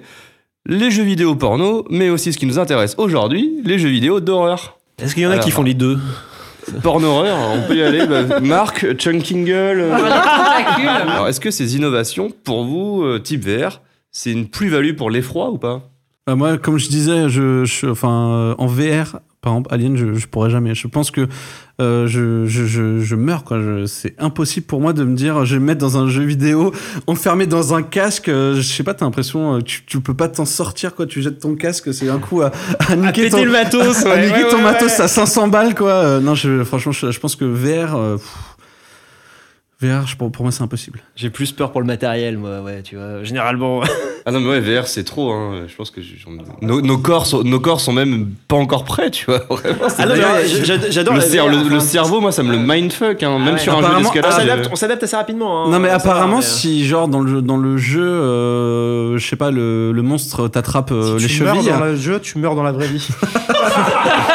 C'est ça la vérité. C'est Jumanji C'est Jumanji. Non, mais apparemment si genre tu joues tu joues à ce genre de jeu en VR et genre il y en a un qui t'attrape à la cheville et tout ben genre ton, ton cerveau va t'envoyer un truc à la cheville et comme si on comme si on va t'attraper apparemment c'est un peu tu peux avoir une dissociation comme ça euh. D'où les jeux porno. Fois, Alors, euh, bah, si, vous voulez, VR. si vous voulez une anecdote sur euh, le VR porno, on peut en parler deux secondes. Apparemment, ça amènerait à une désensibilisation en fait de, de des parties euh, intimes parce que euh, Le pénis? Parce qu'en fait ça, ça, ça ferait une, L'oreille, une l'oreille. dissocia- une dissociation en fait apparemment ça ferait une dissociation et ça serait une catastrophe euh, voilà. Ah ouais. Ah ouais Ouais. Ah merde. Il Et y ça, a c'est des pas les études partisans de scientifiques. la euh, aussi qui des- dans ce genre de truc. euh. il y a des, des études scientifiques qui disent voilà il y aurait ça serait ça serait Ah ouais euh, t'aurais plus t'aurais plus de plaisir à le faire Ça te naturellement désensibilise, en fait, parce ouais. que ça te désensibilise ouais. C'est pas sponsorisé par euh, l'église Ouais, catholique, l'église non non, non, non, non, non, non, mais vraiment, apparemment. euh, On verra si on la censure celle-là. Peut-être que, j'ai une peut-être que je dis une grosse connerie, il y a un mec qui va me pondre un trip de, Non, mais c'est- de 300 sur Mana et Plasma. C'est une forme d'horreur, hein, on est d'accord. Donc ouais, la VR, moi, je valide complètement l'usage de la VR, mais même euh, ça, ça ouvre d'autres potentialités en termes de gameplay, et on n'est qu'au début. Voilà. Euh, je pense aussi que bah, il y a eu en fait pas mal de licences indé euh, pour la VR parce que justement bah, les, les indés peuvent se permettre des temps de développement plus courts, où ils lançaient des walking simulators euh, où tu avais en fait juste t'observais un peu les, les trucs et puis tu avais un tout petit peu de narration. Euh, mais maintenant, vu que les studios AAA commencent à s'y coller, notamment ta Valve qui a sorti euh, Half-Life Alyx, là, qui, est, euh, qui est apparemment euh, assez costaud quoi, en termes de contenu. Et Recette, il était VR compatible aussi, non Comment? Resident Recette, Evil ouais. 7. euh, Ouais, R7, tout à fait. ouais. Oui, ouais, ouais, ils ont fait une fait, version ouais. euh, VR, mais sur le PS, euh, PSVR, je crois. Ouais, c'est ont- ça, Ils ont c'est pas ça. fait en PC, ouais, version PC, donc j'ai pas pu euh, tester, ouais, mais euh, je pense que euh, la plupart des jeux d'horreur qu'on a eu dans un premier temps, c'était des portages qui étaient même pas faits par les studios, mais qui étaient faits en fait par des amateurs qui ont euh, développé des hacks pour pouvoir euh, donc tester Amnesia ou euh, euh, je crois qu'Alien Isolation aussi, je crois que c'est c'est- c'est- c'est du hack amateur. ouais, ouais. Donc euh, voilà. Pour, pour, pour tester ça, euh, mais je pense qu'en fait on en est qu'au balbutiement. Quoi. On va apporter beaucoup plus de choses en termes de, de, de contrôle. euh. C'est d'autant plus incroyable de voir que c'est une technologie naissante en fait et qu'elle est déjà pas pleinement maîtrisée, mais qu'elle déjà elle procure en fait des frayeurs Ouais, incroyables. vraiment, ouais, ouais, ouais. C'est c'est un outil. Moi, j'ai fait le seul truc VR que j'ai fait vraiment. C'est pas du porno, non. c'est du dino porn. non, non, c'est euh, non, mais c'est un truc à la con, mais ça m'a fait flipper. C'est euh, les trucs un peu euh, démo, euh, démo VR. euh, tu, tu, tu- tu marches sur un truc entre deux immeubles et Ah, puis le un- vertige, oui. Et, et- et en fait, il y a un truc Mon où Dieu. tu tombes et franchement, je me suis cassé la gueule. Et il y a le mec, le mec de- du truc de VR, de- vous savez, c'est dans les centres de VR et tout, qui est arrivé en courant et qui m'a rattrapé parce que franchement, j'étais vraiment en train de tomber, quoi. Comme quoi, ça te, ça te rend fou dans, le, dans les sens et dans le. Faut que t'essayes, faut que t'essayes Lone Echo où t'es en fait en, euh, sans gravité en 0 G et en fait euh, donc tu, tu te propulses comme ça et moi la première fois que j'y ai joué j'ai vu un un cosmonaute j'ai vu un ouais ouais, ouais. Je crois que j'ai joué à ça aussi. Ouais, j'ai vu un mur devant moi donc je me suis fait bah c'est cool je vais pouvoir me rattraper au mur donc Ah, je merde. me suis penché en avant tu vois pour me rattraper sur le mur je me suis, je me suis ramassé euh, Ouais, par contre, il y a un truc qui est la VR quand même, c'est tu parais stupide quand tu joues. En fait, les gens qui te regardent vraiment, déjà quand tu joues à des jeux vidéo de manière générale, de manière générale t'as vraiment, enfin, t'es archi concentré, t'as une tête de teubé. en VR, en fait, tu passes C'est très entièrement bien. pour un teubé, quoi. Tu te baisses, tu sautes, Ah ouais. t'es effrayé et tout. faut toujours un pote avec un appareil photo Ouais, tu vois avec un, un- un smartphone pour pouvoir te filmer c'est très Ouais, ouais, ma- ma copine euh, fait plaisir la dernière fois. Ah. Bah, faut, faut faire le truc en vrai, tu tires des flèches, bah, tu dois faire le mouvement de, l'arc et des flèches. là. J'avoue que si, euh, si ton copain ou ta copine arrive et tu fais Chérie, ça va? Mais c'est ça, moi, je me- j'ai souvenir d'avoir retiré mon masque et d'avoir vu ma meuf me regarder vraiment avec du mépris, en fait. Genre, elle me méprisait, et c'est- elle me méprise toujours d'ailleurs à cause de cette anecdote. Comme ta famille, comme. Voilà. Si tu joues à Tout le monde me tu, méprise, en fait. tu joues à Skyrim, t'es comme ça avec ton épée et tout, et tu te sens comme un truc et Comme puis un là, tu- barbare, ouais. chérie tu te masturbes? Non non je, je jette une boule de feu La boule de feu, oui. Le point boule de feu est atteint. Euh, sinon, alors revenons euh, au cœur euh, du jeu vidéo d'horreur. Pour vous, est-ce qu'il y a des imaginaires qui sont principalement utilisés dans certains jeux d'horreur? Est-ce qu'on opposerait, par exemple, je sais pas, des, horreurs américaines, un peu Lovecraftiennes, à des horreurs japonaises, ce genre de choses? Ce qui est assez drôle, c'est que finalement, en fait, le jeu d'horreur euh, qu'on connaît, donc par Resident Evil, et après, qui s'est démocratisé, en fait, c'était très euh, occidental. Et c'est plus tard, euh, sur la PS2, bah, Forbidden Siren ou Project Zero, où là, en fait, ouais, ils se sont rattrapés donc, sur cet imaginaire asiatique. Et c'est vrai que maintenant, c'est vrai que maintenant, euh, l'imaginaire asiatique, euh, enfin, je vois pas trop de jeux d'horreur là-dessus euh, en, ce moment euh, qui sont sortis où tu où tu vois un peu, voilà, euh, un peu comme dans The Ring ou des- choses comme ça. euh. Bah t'as raison en fait Resident Evil par exemple quand il est sorti donc c'est un jeu qui a été édité par Capcom qui est un studio euh, japonais Euh, en fait c'est à hum, disons qu'ils se sont beaucoup inspirés du cinéma américain de zombies du cinéma italien en fait du coup ils ont ils ont bouffé tout ça ils l'ont ingurgité et euh, je trouve qu'ils s'en sortent plutôt pas mal bon après avec du recul maintenant quand tu regardes le- la disons que la vidéo qui introduit Resident Evil C'est très cliché, quoi. c'est super Ouais. cliché, tu vois, mais quelque part, en fait, c'est une ressucée de tout ce qui a été fait. Et finalement, le cinéma américain de zombies et le cinéma italien de zombies, c'est aussi très cliché, quoi. Et du coup, effectivement, c'est marrant que des Japonais, enfin, qu'un qu'un studio asiatique, en fait, euh, se soit approprié tous ces clichés, tout ce cinéma, en fait, américain, occidental, et euh, avec autant de, disons, avec autant de précision. Parce que le, le manoir de Resident Evil, en fait, c'est quand même. euh, Enfin, c'est un, c'est un, un blockbuster. Enfin, c'est un blockbuster. Ouais, bah, comme Silent Hill, euh, c'est dans une ville américaine. Ouais, complètement. Bah, peut-être, oui, après, c'est l'imaginaire de Stephen King, et c'est vrai que. Je connais, pas, je connais pas trop le cinéma d'horreur japonais, ou même s'il y a des. qu'il y a même la littérature arrivent, en fait. d'horreur japonaise. Mais euh, c'est peut-être. Après, c'est peut-être moins vendeur. T'avais un impératif peut-être financier aussi. Voilà, c'est peut-être moins se dire, vendeur, euh, fallait, quelque chose comme ça. large ouais. euh, pour, pour l'international. C'est possible. Bah, c'est vrai que pourtant, ils ont quand même euh, un. Ils ont quand même une horreur à eux, qui en plus est quand même très bien représentée en littérature, qui est même représentée dans des mangas, dans des animés. Euh, mais en jeu vidéo, je crois que je crois que je sèche quoi. Je crois pas que ça a été fait. Bah, je t'ai dit, moi, je, je vois Et- Project Zero euh, qui se passe vraiment dans, un, dans le manoir japonais typique. Forbidden Siren aussi. Forbidden Siren. Après, euh, après, ils injectent un peu euh, des monstres. euh, Bah, Fear, par exemple, Fear, Fear, c'est la, la, la gamine. La fillette, ressemble, la à- fillette, ouais, ressemble à, à The Ring, ouais, en fait. Ouais, c'est. Sadako. Hein. Oui, oui. Juste, excusez-moi, hein, juste, il y a beaucoup de choses qui restent au Japon et qui ne viennent pas en Occident. Et euh, du coup, il il y a de l'horreur à eux qui, sont, qui est compréhensible par eux et ils savent que ça va être exploité uniquement sur leur euh, territoire. Ouais, ça reste là-bas, quoi. Après, c'est quand même, enfin, c'est quand même beaucoup plus rare, peut-être dans les années 2000, euh, comme les Yakuza qui étaient, euh, bon, là, on sort du, du jeu d'horreur, mais les Yakuza, par exemple, qui sortaient qu'au Japon, mais ils- maintenant, ça plaît aux Occidentaux, donc ça, ça sort un peu partout, c'est même localisé en anglais et tout. Mais euh, maintenant, euh, enfin, je je pense pas qu'ils, je pense pas qu'ils prendraient le risque. euh, Par exemple, là, le prochain Resident Evil, ça se passe euh, genre en Sibérie, quoi. Enfin, Ouais. je sais pas en Sibérie, mais c'est en Ouais, Ukraine, euh, dans la montagne. Transylvanie, un truc comme ça. Transylvanie, ouais, quelque chose comme Oui, c'est un village, il y a, y des, re- il y a des loups-garous, enfin il y a pas mal Oui, de, voilà, de- de ça, mythes ouais. qui se rencontrent. Mm. Mais là, c'est sans, sans parler forcément de Survival Horror, du coup, je sais pas si tu as entendu, je crois que c'est pas le dernier euh, fin du game, je crois que c'est l'avant-dernier, il parlait de DMC, où ils évoquaient en fait un passage, il y a, un, en fait le Japon au niveau, euh, au niveau industrie en fait du jeu vidéo, ils ont eu un long passage à vide en fait, où ils n'ont pas réussi à s'exporter parce que euh, les, euh, l'Occident avec les Américains, en fait, ils ont débarqué avec leurs gros sabots, ils ont commencé à faire des gros jeux euh, qui parlaient à tous les ados américains et de manière générale à tous les ados euh, de, de l'Occident, en fait. Et eux, leurs vieux, ils, arri- ils arrivaient plus à vendre leurs vieux RPG, leurs vieux jeux. En fait, euh, ils ont eu vraiment un, passage à vide, en fait, où ils ont tenté même carrément, en fait, parfois de, de euh, comment dire, de pas de parodier, mais de s'approprier, en fait, euh, certains codes. Ça donne Resident Evil 6 notamment, qui est un TPS nerveux, enfin vraiment bizarre. Horrible. Post, post Gears of War, Ouais, voilà, euh, et donc ils ont ressuscité tout, tout le Mais TPS avec carrément. cover. Devil May Cry 1, c'était Resident Evil 4, 4, ouais, dans le développement Oui, à oui, la c'est base. ça, Ouais. dans un manoir. Bah, du coup, c'est d'autant plus marrant qu'effectivement, en plus, Resident Evil 4 a relancé. Enfin, Bah, le TPS, en fait, c'est Ouais, ça, voilà. ouais.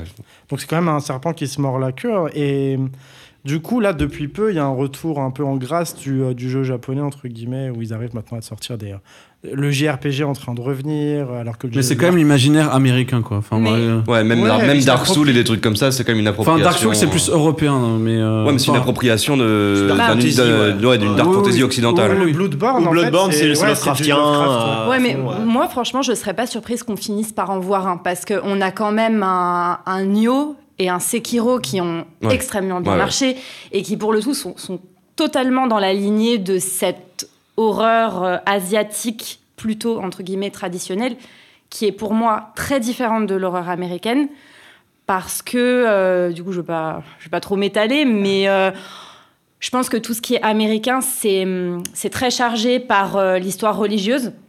On a une distanciation assez forte, on a, euh, on a, euh, on a peur de l'enfer, euh, on a peur de... On a des traumas type l'Inquisition, la chasse aux sorcières, des trucs qu'on va pas tellement retrouver en Asie. Et hum, pour moi, en Asie, en fait, es dans le Japon, c'est une terre d'esprit, tu as... T'as le bouddhisme et t'as le shintoïsme. Alors, t'as, de t'as un enfer dans le shintoïsme, mais pas dans le bouddhisme. Donc, du coup, t'as, t'as la réincarnation, t'as pas d'enfer. Et les esprits, dans l'horreur asiatique, sont moins... Comment dire C'est pas des démons, en fait. C'est toujours des vivants euh, à qui il est arrivé quelque chose de, malheureux. Et on a plus un rapport mélancolique aux fantômes, euh, même les vivants. Enfin, c'est euh, l'épouse morte qui revient hanter son mari, et d'un côté c'est mal, mais d'un autre côté on a du mal à la laisser partir. Et on a souvent cette figure du détective. En, en, en Asie. Tu le- peux retrouver ça dans les Persona aussi, euh, la saga Persona, où Ah bah voilà. euh, le démon n'est ni gentil ni méchant, il peut être blagueur, il peut être D'ailleurs, farceur. Et Le- quand le on- démon- Voilà, exactement. Et quand on y pense, franchement, un jeu vidéo, je pense, où tu incarnerais ce genre euh, de, de personnage, quoi, un peu de, de détective euh, de, de l'horreur dans, un dans un imaginaire asiatique, ça serait. enfin, Ça serait cool. Ça serait quelque chose de sympa, je pense. Ouais. Et on pourrait, voilà, c'est un peu à la, à la, à la Mononoke. Je sais pas si vous voyez cet animé. euh, Oui, sort du Ouais, cadre. ouais. Mais d'ailleurs, les, les démons, les démons, c'est quand même. euh, Pas Princesse Mononoke. par exemple, quand, je, je- quand je, je réfléchissais à ça, mais dans Devil May Cry ou dans même euh, un peu dans, dans Final Fantasy XV et tout, les, les démons euh, sont quand même très japonisants, par exemple, je trouve. euh. Ah, au niveau du design, tu veux dire oui, au, niveau simplement du, au ouais. niveau du design, euh, cet, cet esprit de démon corrupteur, je- pour moi, c'est plus, ça vient plus de l'Asie que de l'Occident. euh. Enfin, même si on a des démons, Les on a. Satan, même si on a, Sa- on a Satan nous, de, de côté et tout. euh, cette famille de démons, enfin pour moi c'est beaucoup plus euh, Ouais. asiatique que euh, occidental. Ouais, mais c'est c'est souvent, enfin, je, je trouve qu'ils jouent euh, souvent la carte euh, juste exotique, Oui. sans apporter par ça. contre en effet tout, tout ce qui est folklore derrière. Oui, oui. Euh, c'est vrai que moi, je- par exemple, l'horreur japonaise, alors peut-être que je me trompe, mais moi ce que je vois, c'est les films comme Darkwater, c'est ça, ou, euh, ou les films comme The Ring, en effet, ou machin, où on est quand même sur de l'horreur un peu plus mentale, et après traduire ça, enfin mentale psychologique, et traduire ça après en mécanique de gameplay, je pense que c'est là où l'essai a pas été encore bien transformé. Bah, ils ont essayé On sur se rend- PS2. On quoi, se rend mais- compte déjà par exemple que l'horreur Lovecraftienne, qui est l'horreur cosmique, qui est déjà assez compliquée, et il y, a des- il y a eu des tentatives de traduction en gameplay en jeu vidéo. Ah, ça marche pas. Qui ont Ça été pas euh, ouais, ouais. Sinking City, euh, Mhm. ça n'a pas été ouf. L'appel de Cthulhu, ça n'a pas été ouf. Mais ça Donc, devient euh, pulp. et Une ça fois vient vers que tu le pulp. passes en fait euh, à l'écran. Donc c'est juste que, peut-être ouais, que a pas l'horreur en fait. asiatique, euh, bah, le- on n'a pas encore trouvé ces développeurs euh, super talentueux qui ont permis donc de, de, de lier vraiment, enfin en tout cas de faire passer le propos, le, le, le signifié de, euh, de l'horreur japonaise. Ils n'ont pas encore réussi à le, tra- à le traduire quoi. Alors peut-être que ça se trouve c'est même pas traductible, on n'en sait rien. Peut-être que c'est Et l'horreur c'est un médium française. qui, est- qui est compliqué à. L'horreur française, la, la bête du Gévaudan, faudrait La faire bête un, du un- Gévaudan, ouais. Ouais, ouais. bah, faudrait faire un truc. La, soupe- dame blanche. La soupe aux choux. On va parler de la Dame Blanche, c'est vrai qu'on a des mythes France, enfin, nos jeux vidéo seraient pourris quand même. Moi, Ah, la bête du j'avais Gévaudan. euh, bon, j'avais très peur de Raskar Kapak dans Tintin. hein, Ah, C'est vrai. Alors, plus sérieux, par contre, il y a Alors, une dont on parle euh, assez peu, enfin des folklores que j'adore, moi c'est les folklores slaves, tu vois, avec la Baba Yaga et compagnie, tous ces trucs-là. Euh, T'as eu alors euh, The Secret World, qui était un MMORPG à l'époque, euh, qui, qui justement, t'avais toute une zone qui se passait en Transylvanie et qui apportait ce, ce côté slave, euh, vraiment dans les villages, etc. Ils ont des folklores hyper riches, il y a plein de choses. Et alors là, il y a de quoi filer les shogots. Alors que, Je la repasse une deuxième fois. alors que les Celtes et les Korrigans.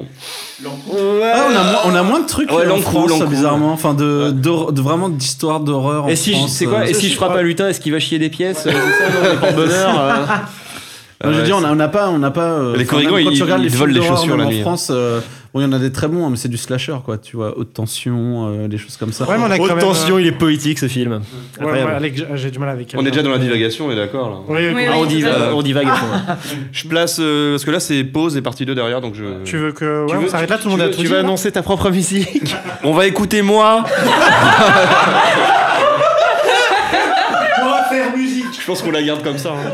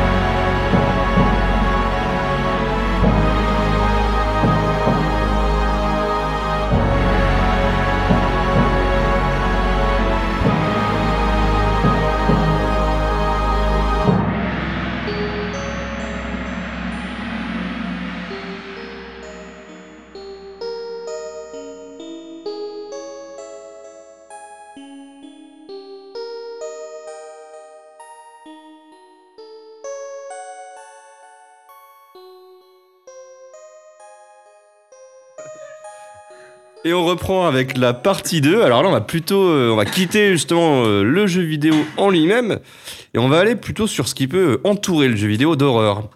Par exemple, Internet, c'est aussi la naissance des creepypastas. Histoire se voulant souvent réaliste, terrifiante et par conséquent virale. Y aurait-il pas un lien entre la creepypasta et le jeu vidéo Euh, ouais, je parlais de, de Slenderman, donc euh, qui est considéré comme le plus grand mythe euh, d'internet selon la BBC, donc qui est né sur un forum et qui est une création donc de Victor Surge.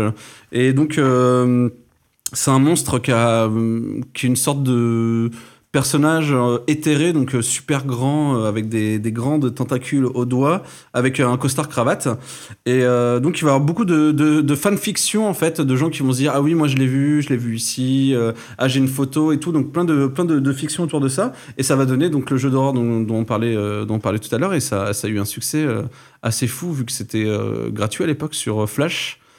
Et euh, ils en ont même fait après des, une franchise en fait, je crois. Ouais, carrément une licence avec même un film, hein, Slenderman. euh, Donc, Ça j'ai pas vu par contre. Moi non plus.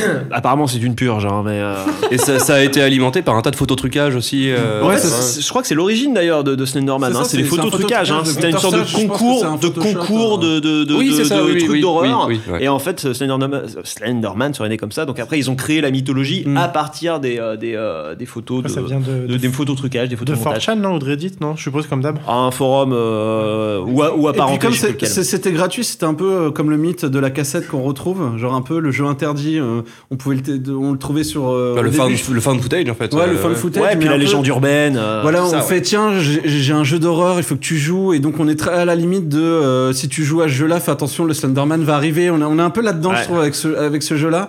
Et le bouche à oreille, parce que c'était vraiment pour le coup du bouche à oreille, euh, avant que ça, ça explose et que ça devienne une licence. Au début, je me souviens que c'était ah, t'as joué à ça, euh, un pote de fac qui m'avait dit ça, euh, il n'y avait pas vraiment d'article dessus, mais juste euh, voilà du bouche à oreille, et ça, ça rendait le truc. Un, beaucoup euh, enfin euh, plus, plus horrifique que si tu vas à Micromania euh, acheter euh, Oui, acheter ton jeu quoi T'as l'impression d'avoir découvert un truc un peu caché, quoi. c'est ça, voilà, comme une, comme une vieille cassette vidéo. Et puis c'est la copie hantée, c'est-à-dire C'est qu'il ça, peut ouais. t'arriver quelque chose. C'est- Et ça, c'est un truc en effet qui a été euh, repris, euh, où il y a eu plein de variations autour de ces creepypastas justement. Donc t'as eu Slenderman, mais après t'avais les cartouches ouais, de Zelda dont on parlait tout à l'heure. donc Zelda, c'était Majora's Mask, qui déjà d'ailleurs est un jeu super inquiétant. euh, Ah oui, il est glauque. qui, hein. qui- qui- qui est assez glauque, Ouais. qui tourne pas mal autour de l'idée de mort, etc. Et donc, bah, pour euh, parachever le tout, ils ont sorti donc une creepypasta. Je sais pas d'où elle est, d'où elle a émergé. De toute façon, la plupart des creepy- creepypastas, on sait pas trop quelle est l'origine, certaines. Et euh, donc, euh, la creepypasta s'appelle Ben Drowned. Et donc, euh, c'est l'histoire donc d'un d'un gamin qui serait, euh, voilà, qui, qui, qui apparaîtrait d'un fantôme d'un enfant qui apparaîtrait sur certaines copies bien sûr, de Majora's Mask, que certaines copies qui seraient euh, corrompues et donc hantées par l'esprit d'un enfant qui serait mort. Et d'ailleurs, pour ce genre de creepypasta, il y a justement, euh, que ce soit pour les creepypasta d'ailleurs ou les ARG, on en parlera tout à l'heure, il y a vraiment cette théorie qui s'appelle l'ensemencement, c'est-à-dire le but justement, c'est de pas pouvoir trouver la source. Et t'as des mecs qui s'en font la spécialité de ça, c'est-à-dire qu'ils vont ensemencer un tas de trucs très chelous. euh, la plupart resteront dans l'oubli, auront trois vues sur YouTube, tu vois, ou ce genre Ouais. de choses. Et puis le but, c'est que ça ressorte justement de manière euh, assez inexplicable. C'est la technique du forum du euh, ouais, j'ai un pote qui a joué à ce jeu-là, euh, machin, et il partage des images, alors qu'en fait, oui, c'est eux qui ont essayé de C'est lancer ça. le truc sur les forums, sur les Reddit et tout. euh. Mais il y avait pareil avec euh, Herobrine sur euh, Minecraft, euh, c'est le sorte de jumeau maléfique. euh, Ah, de Botch, ouais. Comment comment s'appelle le, le C'est personnage Botch, dans le, le Non non dans, dans Minecraft. Notch, Notch, t'as raison. Steve, Notch. voilà, le sorte de clone maléfique de Steve euh, qui euh, donc aurait été aperçu. Il y a une vidéo YouTube, euh, alors une vidéo YouTube, je pense que c'est un mode à la base où on voit donc euh, cette, cette ce, clone un peu blanc avec des yeux très blancs qui te fixe et qui disparaît. Et euh, c'est vous, est-ce que tout le monde euh, a cherché cette Herobrine dans Minecraft? Et c'est devenu même un- une blague avec les développeurs parce que dans les patchs Après, ils l'ont rajouté. euh, Ils mettaient, ils mettaient Herobrine, euh, it's not here. euh, c'est un peu comme le niveau de la vache dans Diablo 3. Je sais pas si Oui, vous- oui, ouais. Enfin, ouais, voilà, ou dans Diablo 2, voilà. Diablo il, 2, ouais. il, il se, il se moque un peu voilà, de, de- des choses comme ça, des rumeurs pour, euh, pour en jouer. Et même, je crois qu'il y avait une mincom où il y avait carrément le personnage d'Herobrine qui était, euh, qui était dans le. Ils avaient fait une affiche en fait et il était dans un coin, on le voyait. Donc ils servent, Ah, les communicants se servent aussi de ça pour vendre un peu le, Bah ouais. leur bousin. Quoi. Puis après, t'as toujours des gars qui font du data mining pour euh, regarder justement dans le code source du jeu, puis pour se dire en fait, bon bah je suis Oui. désolé les gars, on va débunker, mais euh, Herobrine, euh, nope quoi. Mais, mais après, en effet, quand c'est rajouté par les développeurs, c'est toujours intéressant de. C'est Rockstar, euh, c'est Rockstar qui se fait un kiff aussi à chaque fois, à chaque, à chaque nouveau GTA. euh, Le GTA, euh, ça commence avec le San Andreas, il me semble, peut-être plus tôt, mais en tout cas, la première fois que j'ai entendu parler de ce genre de truc, c'était sur le San Andreas. T'as pas mal de secrets, d'Easter euh, après qui se sont développés avec le temps, qui sont apparus dans les autres jeux de la franchise. Euh, T'as le fantôme du cimetière dans San Andreas, où il faut ouais, que t'arrives à un certain exemple. moment de la nuit, en fait, pour, euh, pour rencontrer un fantôme. T'as le Yeti, qui apparaît après pour de vrai, du coup, dans C'est GTA le, ouais, 5, c'est le. Bigfoot. Ouais, le euh, Bigfoot. ouais, ouais. Quand tu rentres dans un cactus, je crois, dans GTA 5. Alors je sais plus. Il y a un truc euh, comme ça. Ouais, mais pareil, du coup, ça donne au jeu. euh, Bon, t'as le jeu de base, après t'as GTA Mais c'est le 5, truc mais ça donne au jeu aussi une aura aussi. Ouais, Le carrément. truc, le, le- le truc des extraterrestres dans GTA Ouais, 5, dans ça n'a GTA jamais 5. été, ça a pas été encore résolu ou je sais pas où il y a un Non, truc comme voilà, ça. c'est dingue. En fait, je sais pas quelle partie. T'avais de, pas le cœur euh, qui battait dans la statue de la liberté aussi ou un truc Ah comme ouais, ça j'ai jamais entendu parler de Celui-là, je le connais pas. Dans GTA 4 Il me peut-être semble que, alors je sais plus si c'est dans le 4 ou dans le 5, mais il me semblait dans que le tu 4, pouvais c'est- apercevoir un truc, euh, genre le- le- un cœur qui battait en fait euh, au sein de la, de la, alors je sais plus c'était la statue de la liberté. Ouais, ouais. Mais du coup, c'est génial Ça parce se trouve, que. je dis de grosses conneries. Non, non, mais alors si c'est ça, ça, ça doit être dans le GTA 4 du coup parce qu'il se passe dans euh, Liberty City, c'est ça qui est du Qui est coup New York, en fait, Qui est New York au final, ouais. Et euh, c'est marrant parce que du coup, ça fait partie. Enfin, entre. Je pense qu'ils ont pas besoin de ça pour vendre leur jeu. Rockstar, c'est bon. Enfin, il y a, y a pas Mais je crois qu'il y avait aussi ce genre, de choses dans Pokémon aussi. Bah, Ah ça, bah, le euh, fameux- Pokémon. ouais. Ouais, ouais. C'est le syndrome de, de l'avant-ville, ouais. Effectivement, euh, au, Japon, euh, t'aurais eu une vague de suicides de, de jeunes gens qui auraient joué à Pokémon parce que, donc, dans la ville qui s'appelle l'avant-ville, qui, où t'as un cimetière d'ailleurs, t'as un thème musical un peu oppressant dans lequel, genre, il y aurait un message subliminal qui euh, pousserait euh, au suicide. C'est là où il y a la tour des fantômes, c'est ça Ouais, c'est Ouais, ça. Avec Exactement. Osley et. euh, C'est ça. C'est ça. Qui a une Après- histoire un peu tragique aussi. Ouais, c'est- c'est c'est horrible ce truc Bah là. ouais, c'est un creepypasta Ouais, ouais. sur un jeu. Mais euh, je pense que c'est aussi un peu le. Là, pour le coup, c'est un peu le reflet des, de, des peurs euh, liées aux jeux vidéo et de l'influence Ah oui, sur. euh. Enfin. Vous l'avez écouté cette musique? Tu la connais? Enfin, tu l'as déjà entendue? Ouais, Bah, un si peu, t'as un peu joué à dissonante, Pokémon elle est Bleu sympa. Bah, D'ailleurs, rouge, si, si euh, vous tu écoutez bien, on l'entend en fond là.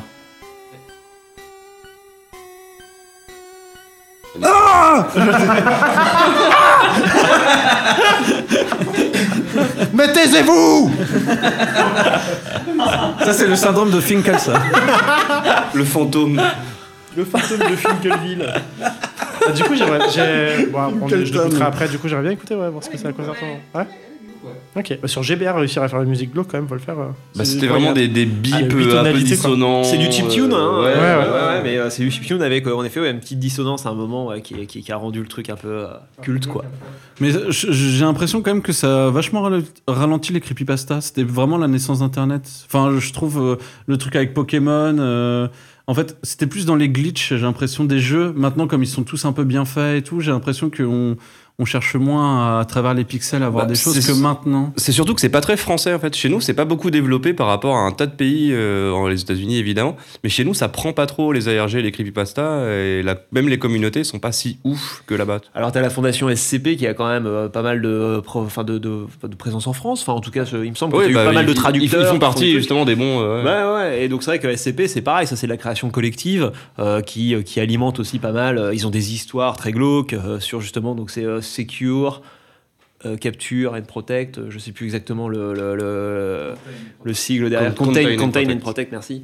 Et euh, c'est vrai que tu as toujours euh, donc, euh, des, des histoires propices au creepypasta euh, qui sont vraiment euh, superbes. Quoi. Ça, c'est, c'est- c'est- je trouve ça toujours cool, la création collective. Il y avait un film comme ça où euh, le mec jouait un jeu vidéo et. Euh, et euh, Jumanji. euh, non, non, il Avec- jouait un jeu vidéo. Il jouait un jeu vidéo et en fait, il le, le gamin jouait un jeu vidéo un peu d'horreur et en fait, il, il faisait des rêves où il était dans la tête du Ah tueur. mais euh, comment il s'appelle? Euh, C'est Karim Debache qu'on a parlé de ce jeu, non? Ouais. C'est avec euh, Edward Furlong de. C'est ça, ouais. c'est ça. Ah, comment il s'appelle? Putain. Ah, Brain- Brain- Brain Brain. Ouais, c'est possible, ouais. Je crois que c'est ça. Ouais, c'est ça. Ouais, effectivement, donc- qui est tordu aussi, qui est flippant un peu. Ouais, et euh, du coup, là, c'est carrément euh, enfin, un truc un peu inversé. euh. il joue un jeu vidéo et il devient euh, quelque chose. Faut pas spoiler. Alors je crois que les creepypasta alors, euh, ont engendré une nouvelle euh, génération de jeux. Par exemple, on a Five Nights at, Freddy's, qui est un peu dans ce style-là, c'est-à-dire qu'ils sont servis euh, de tous les éléments pro qu'on retrouve souvent dans les creepypasta, c'est-à-dire les éléments enfantins mais dérangeants. Donc les poupées, les machins, les trucs. Bon ça, de toute façon, ça a toujours existé même avant les creepypasta. Mais c'est vrai que Five Nights at Freddy's se, se revendique un peu de cette culture-là. Et donc j'ai l'impression que maintenant, c'est un peu fini les Sonic.exe ou les Ben Drowned ou Slenderman, machin. C'est un peu ouais, peut-être qu'on arrive en effet à une fin, mais par contre, il y a un relais que je qu'on qu'on voit pas beaucoup en France, mais c'est les ARG en effet, où là, euh, t'en as certains, donc c'est vraiment du contenu visuel. Là, euh, on quitte complètement le jeu vidéo. Enfin, il y a une partie jeu où les gens doivent euh, se regrouper pour enquêter, pour retrouver des, des vidéos, pour faire des croisements, pour trouver des sites, etc. C'est vraiment une enquête, quoi. Et euh, on sait pas si c'est vrai. On joue toujours sur l'ambiguïté. Peut-être qu'en fait, ces vraies vidéos, enfin ces vidéos sont vraies, seraient vraies, etc. Et donc ça peut être des vidéos d'enlèvement ou des vidéos de stalker ou des, vidéos très glauques, quoi. Et euh, ils se servent de ça comme porte d'entrée. Ils appellent ça des rabbit holes. Et tu, hop, tu sautes dans le terrier du lapin et puis tu continues à creuser peu à peu, tout, toujours en jouant le jeu du ça se trouve, c'est vrai. Voilà, on se fait un peu peur. Et ça, aux États-Unis, ça cartonne. euh, Ouais, a alors qu'en France, pas trop. Et en plus, c'est hyper impliquant parce que ouais, ça peut te faire utiliser euh, ton téléphone, ton moteur de recherche, euh, des outils du quotidien et tout. Et pareil, j'en place une euh, pour la chaîne Feldub, dont je vous ai déjà parlé, là, qui euh, se penche pas mal sur les ARG. Justement, il en a fait quelques-unes d'ailleurs, lui aussi. Et il a fait quatre vidéos qui euh, montrent comment fabriquer son ARG. C'est assez cool. Je vous le cool, conseille. Ouais. Ah ouais, carrément. Il y en a eu- tente pas mal en Ouais. fait. Il y en a eu en France euh, qui, qui, qui avait un peu, enfin qui avait pas mal tourné. C'était sur euh, justement, ça a commencé sur Twitter. Un type qui dit ah ouais, j'ai retrouvé un appareil photo euh, dans Ah Paris. oui. euh, je sais plus où exactement. Génial. Il dit ça. Et Et, puis euh, Thomas peu- Hercouet, au final comment? Oui, c'est ça. Ah, Ah, c'est Thomas Hercouet. C'est Thomas Hercouet. Voilà. Et donc ça c'est vraiment c'est euh, euh, la formule type de l'ERG, c'est-à-dire on a un, ra- un rabbit hole qui est voilà soit un profil euh, réseau social, soit euh, une chaîne, euh, un- une vidéo YouTube. euh, Alt 236 ça avait fait ça aussi. Un peu- un peu Je fais dans une grotte. euh, j'ai- j'ai- Ah, mais c'était je- pas mal. j'ai- Eh, mais toi, t'en as fait un Et toi, t'en as fait un, Je savais pas que c'était dire une RG du coup. Tu as fait un ARG. Et ben Voilà, bravo. Ah oui, faut peut-être du coup de- dire ce que c'est une ARG en fait précisément. Euh, ouais, ouais, bah, une si- je, peux, je peux hein. vous le définir. En gros, un ARG, c'est donc les initiales de Alternate Reality Game, et ou jeu en réalité alternée. Et ça utilise notre rapport au monde réel pour nous plonger, euh, si possible, ou en tout cas parfois dans l'horreur, via justement euh, une implication euh, directe euh, de celui qui joue, entre guillemets, via les outils du quotidien. Quoi. Ah, du, coup, ça ressemble pas vraiment à une RG. Enfin, Ah, Ça peut- alors, ça peut limiter à rester- une image, une vidéo. hein. Oui, et ça peut rester uniquement sur la zone internet, euh, juste, tu vois, tu fais 2 deux trois sites bidons ou deux tes ça- profils ça bidons des gens, en fait. Bah après, des gens, des gens, des euh, gens t'ont répondu. euh, oui, J'imagine que ça.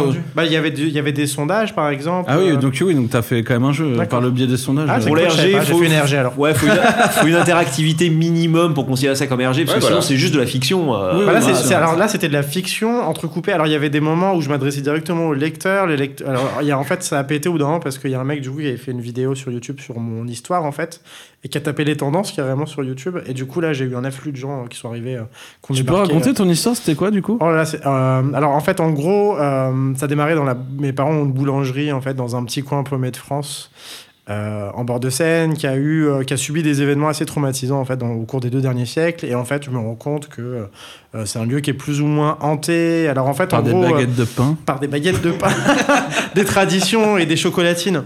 Et du coup, non, Horror c'était. food. Non, alors, en fait, je savais pas que c'était des ARG. En fait, moi, ce qui m'avait plu dans, dans le concept, en fait, c'était effectivement, tu parlais de cette, euh, cette limite entre le, la création, en fait, entre la fiction et la réalité. Et en fait, du coup, euh, ce que j'aime bien dans ce genre de, de, euh, dans ce genre de, création, c'est qu'en fait, finalement, ouais, tes lecteurs ou tes joueurs, là, du coup, si on parle de, de, de jeux vidéo, en fait, vont être euh, mis dans un état d'esprit spécial parce qu'ils vont être persuadés, enfin, ils vont, ils vont douter en fait de la réalité de ce que tu racontes, mais il y en a certains qui vont vraiment rentrer dedans, qui vont être persuadés que ce qui se passe est en train réellement de se passer en fait.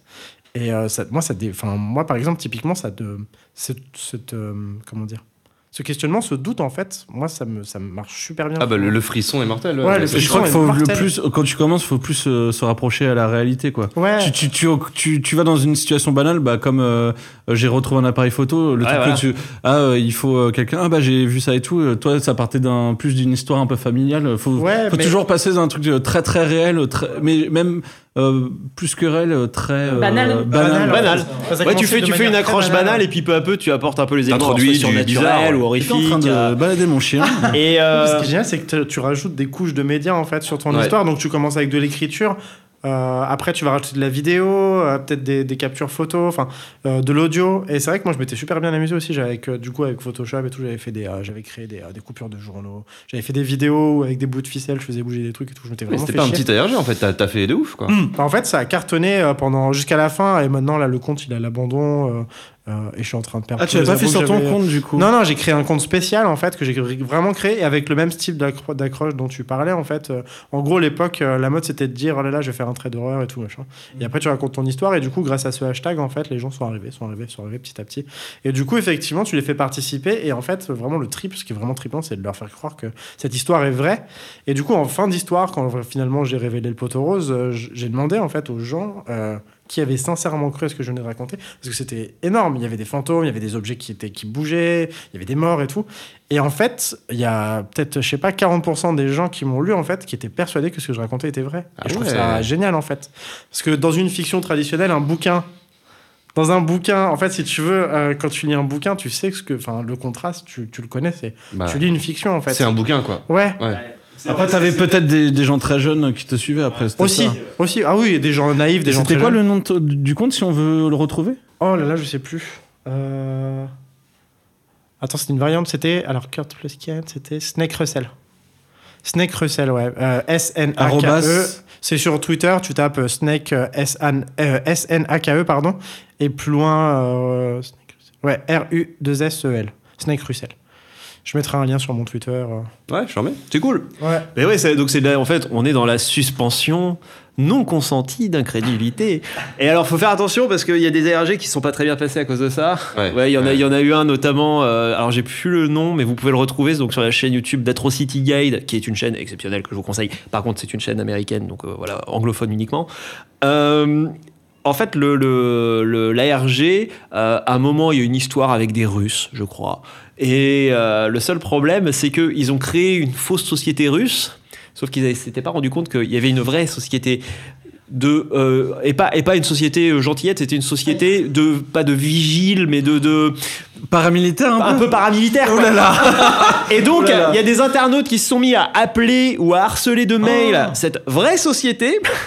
Ça c'est bon voilà pas, pas super bien passé et après il y en a eu il y a eu un autre c'est ARG passé quoi du coup enfin, ils ont eu. Bon, ils ont, ils ont Oh, rien eu, mais ils ont eu. euh, Ah, ils les ont euh, butés. ouais, hein. ouais, voilà. non, mais c'est ça. Vladimir. Ils ne sont plus là pour le, pour le, pour le dire, en tout cas. Mais, non, mais c'est. euh, oui, voilà. Il y a eu, euh, des, euh, je crois, un communiqué de la boîte en disant euh, non, mais c'est- c'est c'est- c'est tout, quoi, là. Parce que sinon, après, on va, on va tamer le pénal, quoi. Sinon, vous, on vous refroidit.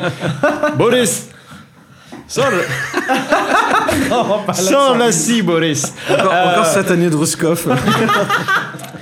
Et euh, il y a eu un autre, alors il y a eu un autre ARG. Alors c'était ARG, mais aussi avec euh, un petit côté jeu euh, chasse au trésor, quoi, si vous voyez le truc. Ouais. Mais là avec une, plutôt une grosse orga. Le seul problème, c'est que euh, ils ont fait un jeu euh, sur une zone euh, minière.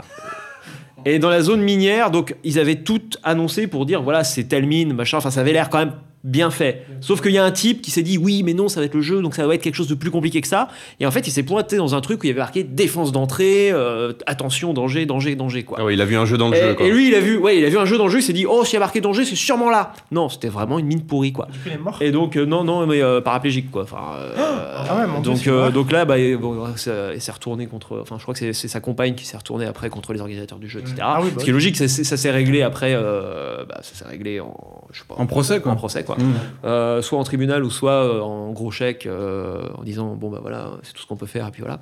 Mais donc comme quoi le seul problème c'est que la suspension non consentie d'incrédulité si c'est pas bien géré et même il y a des sensibilités aussi. Moi j'ai vu par exemple il y a certains RG euh, notamment il y en a un qui s'appelle Kefter I euh, c'est tellement euh, violent au niveau des images glauque tu, tu vois un type avec un sac plastique sur la tête qui se fait Ouais. malmener par d'autres des gens a- Je sais pas trop là. Il y en a qui et vu un plomb. hein. cultive l'ambiguïté fiction réelle, euh, bah moi, je, voilà, je- au bout d'un moment, faut tomber le, faut tomber le masque et faut dire tout ceci est un ARG, tout ceci et voilà. Ah, il faut. Mais certains euh, qui sont généralement amateurs, qui sont pas des boîtes et qui lancent ça en disant ouais ça va être fun machin, oui mais ça peut po- poser des problèmes quoi. Et ça peut se retourner contre les organisateurs comme on, comme on l'a vu quoi.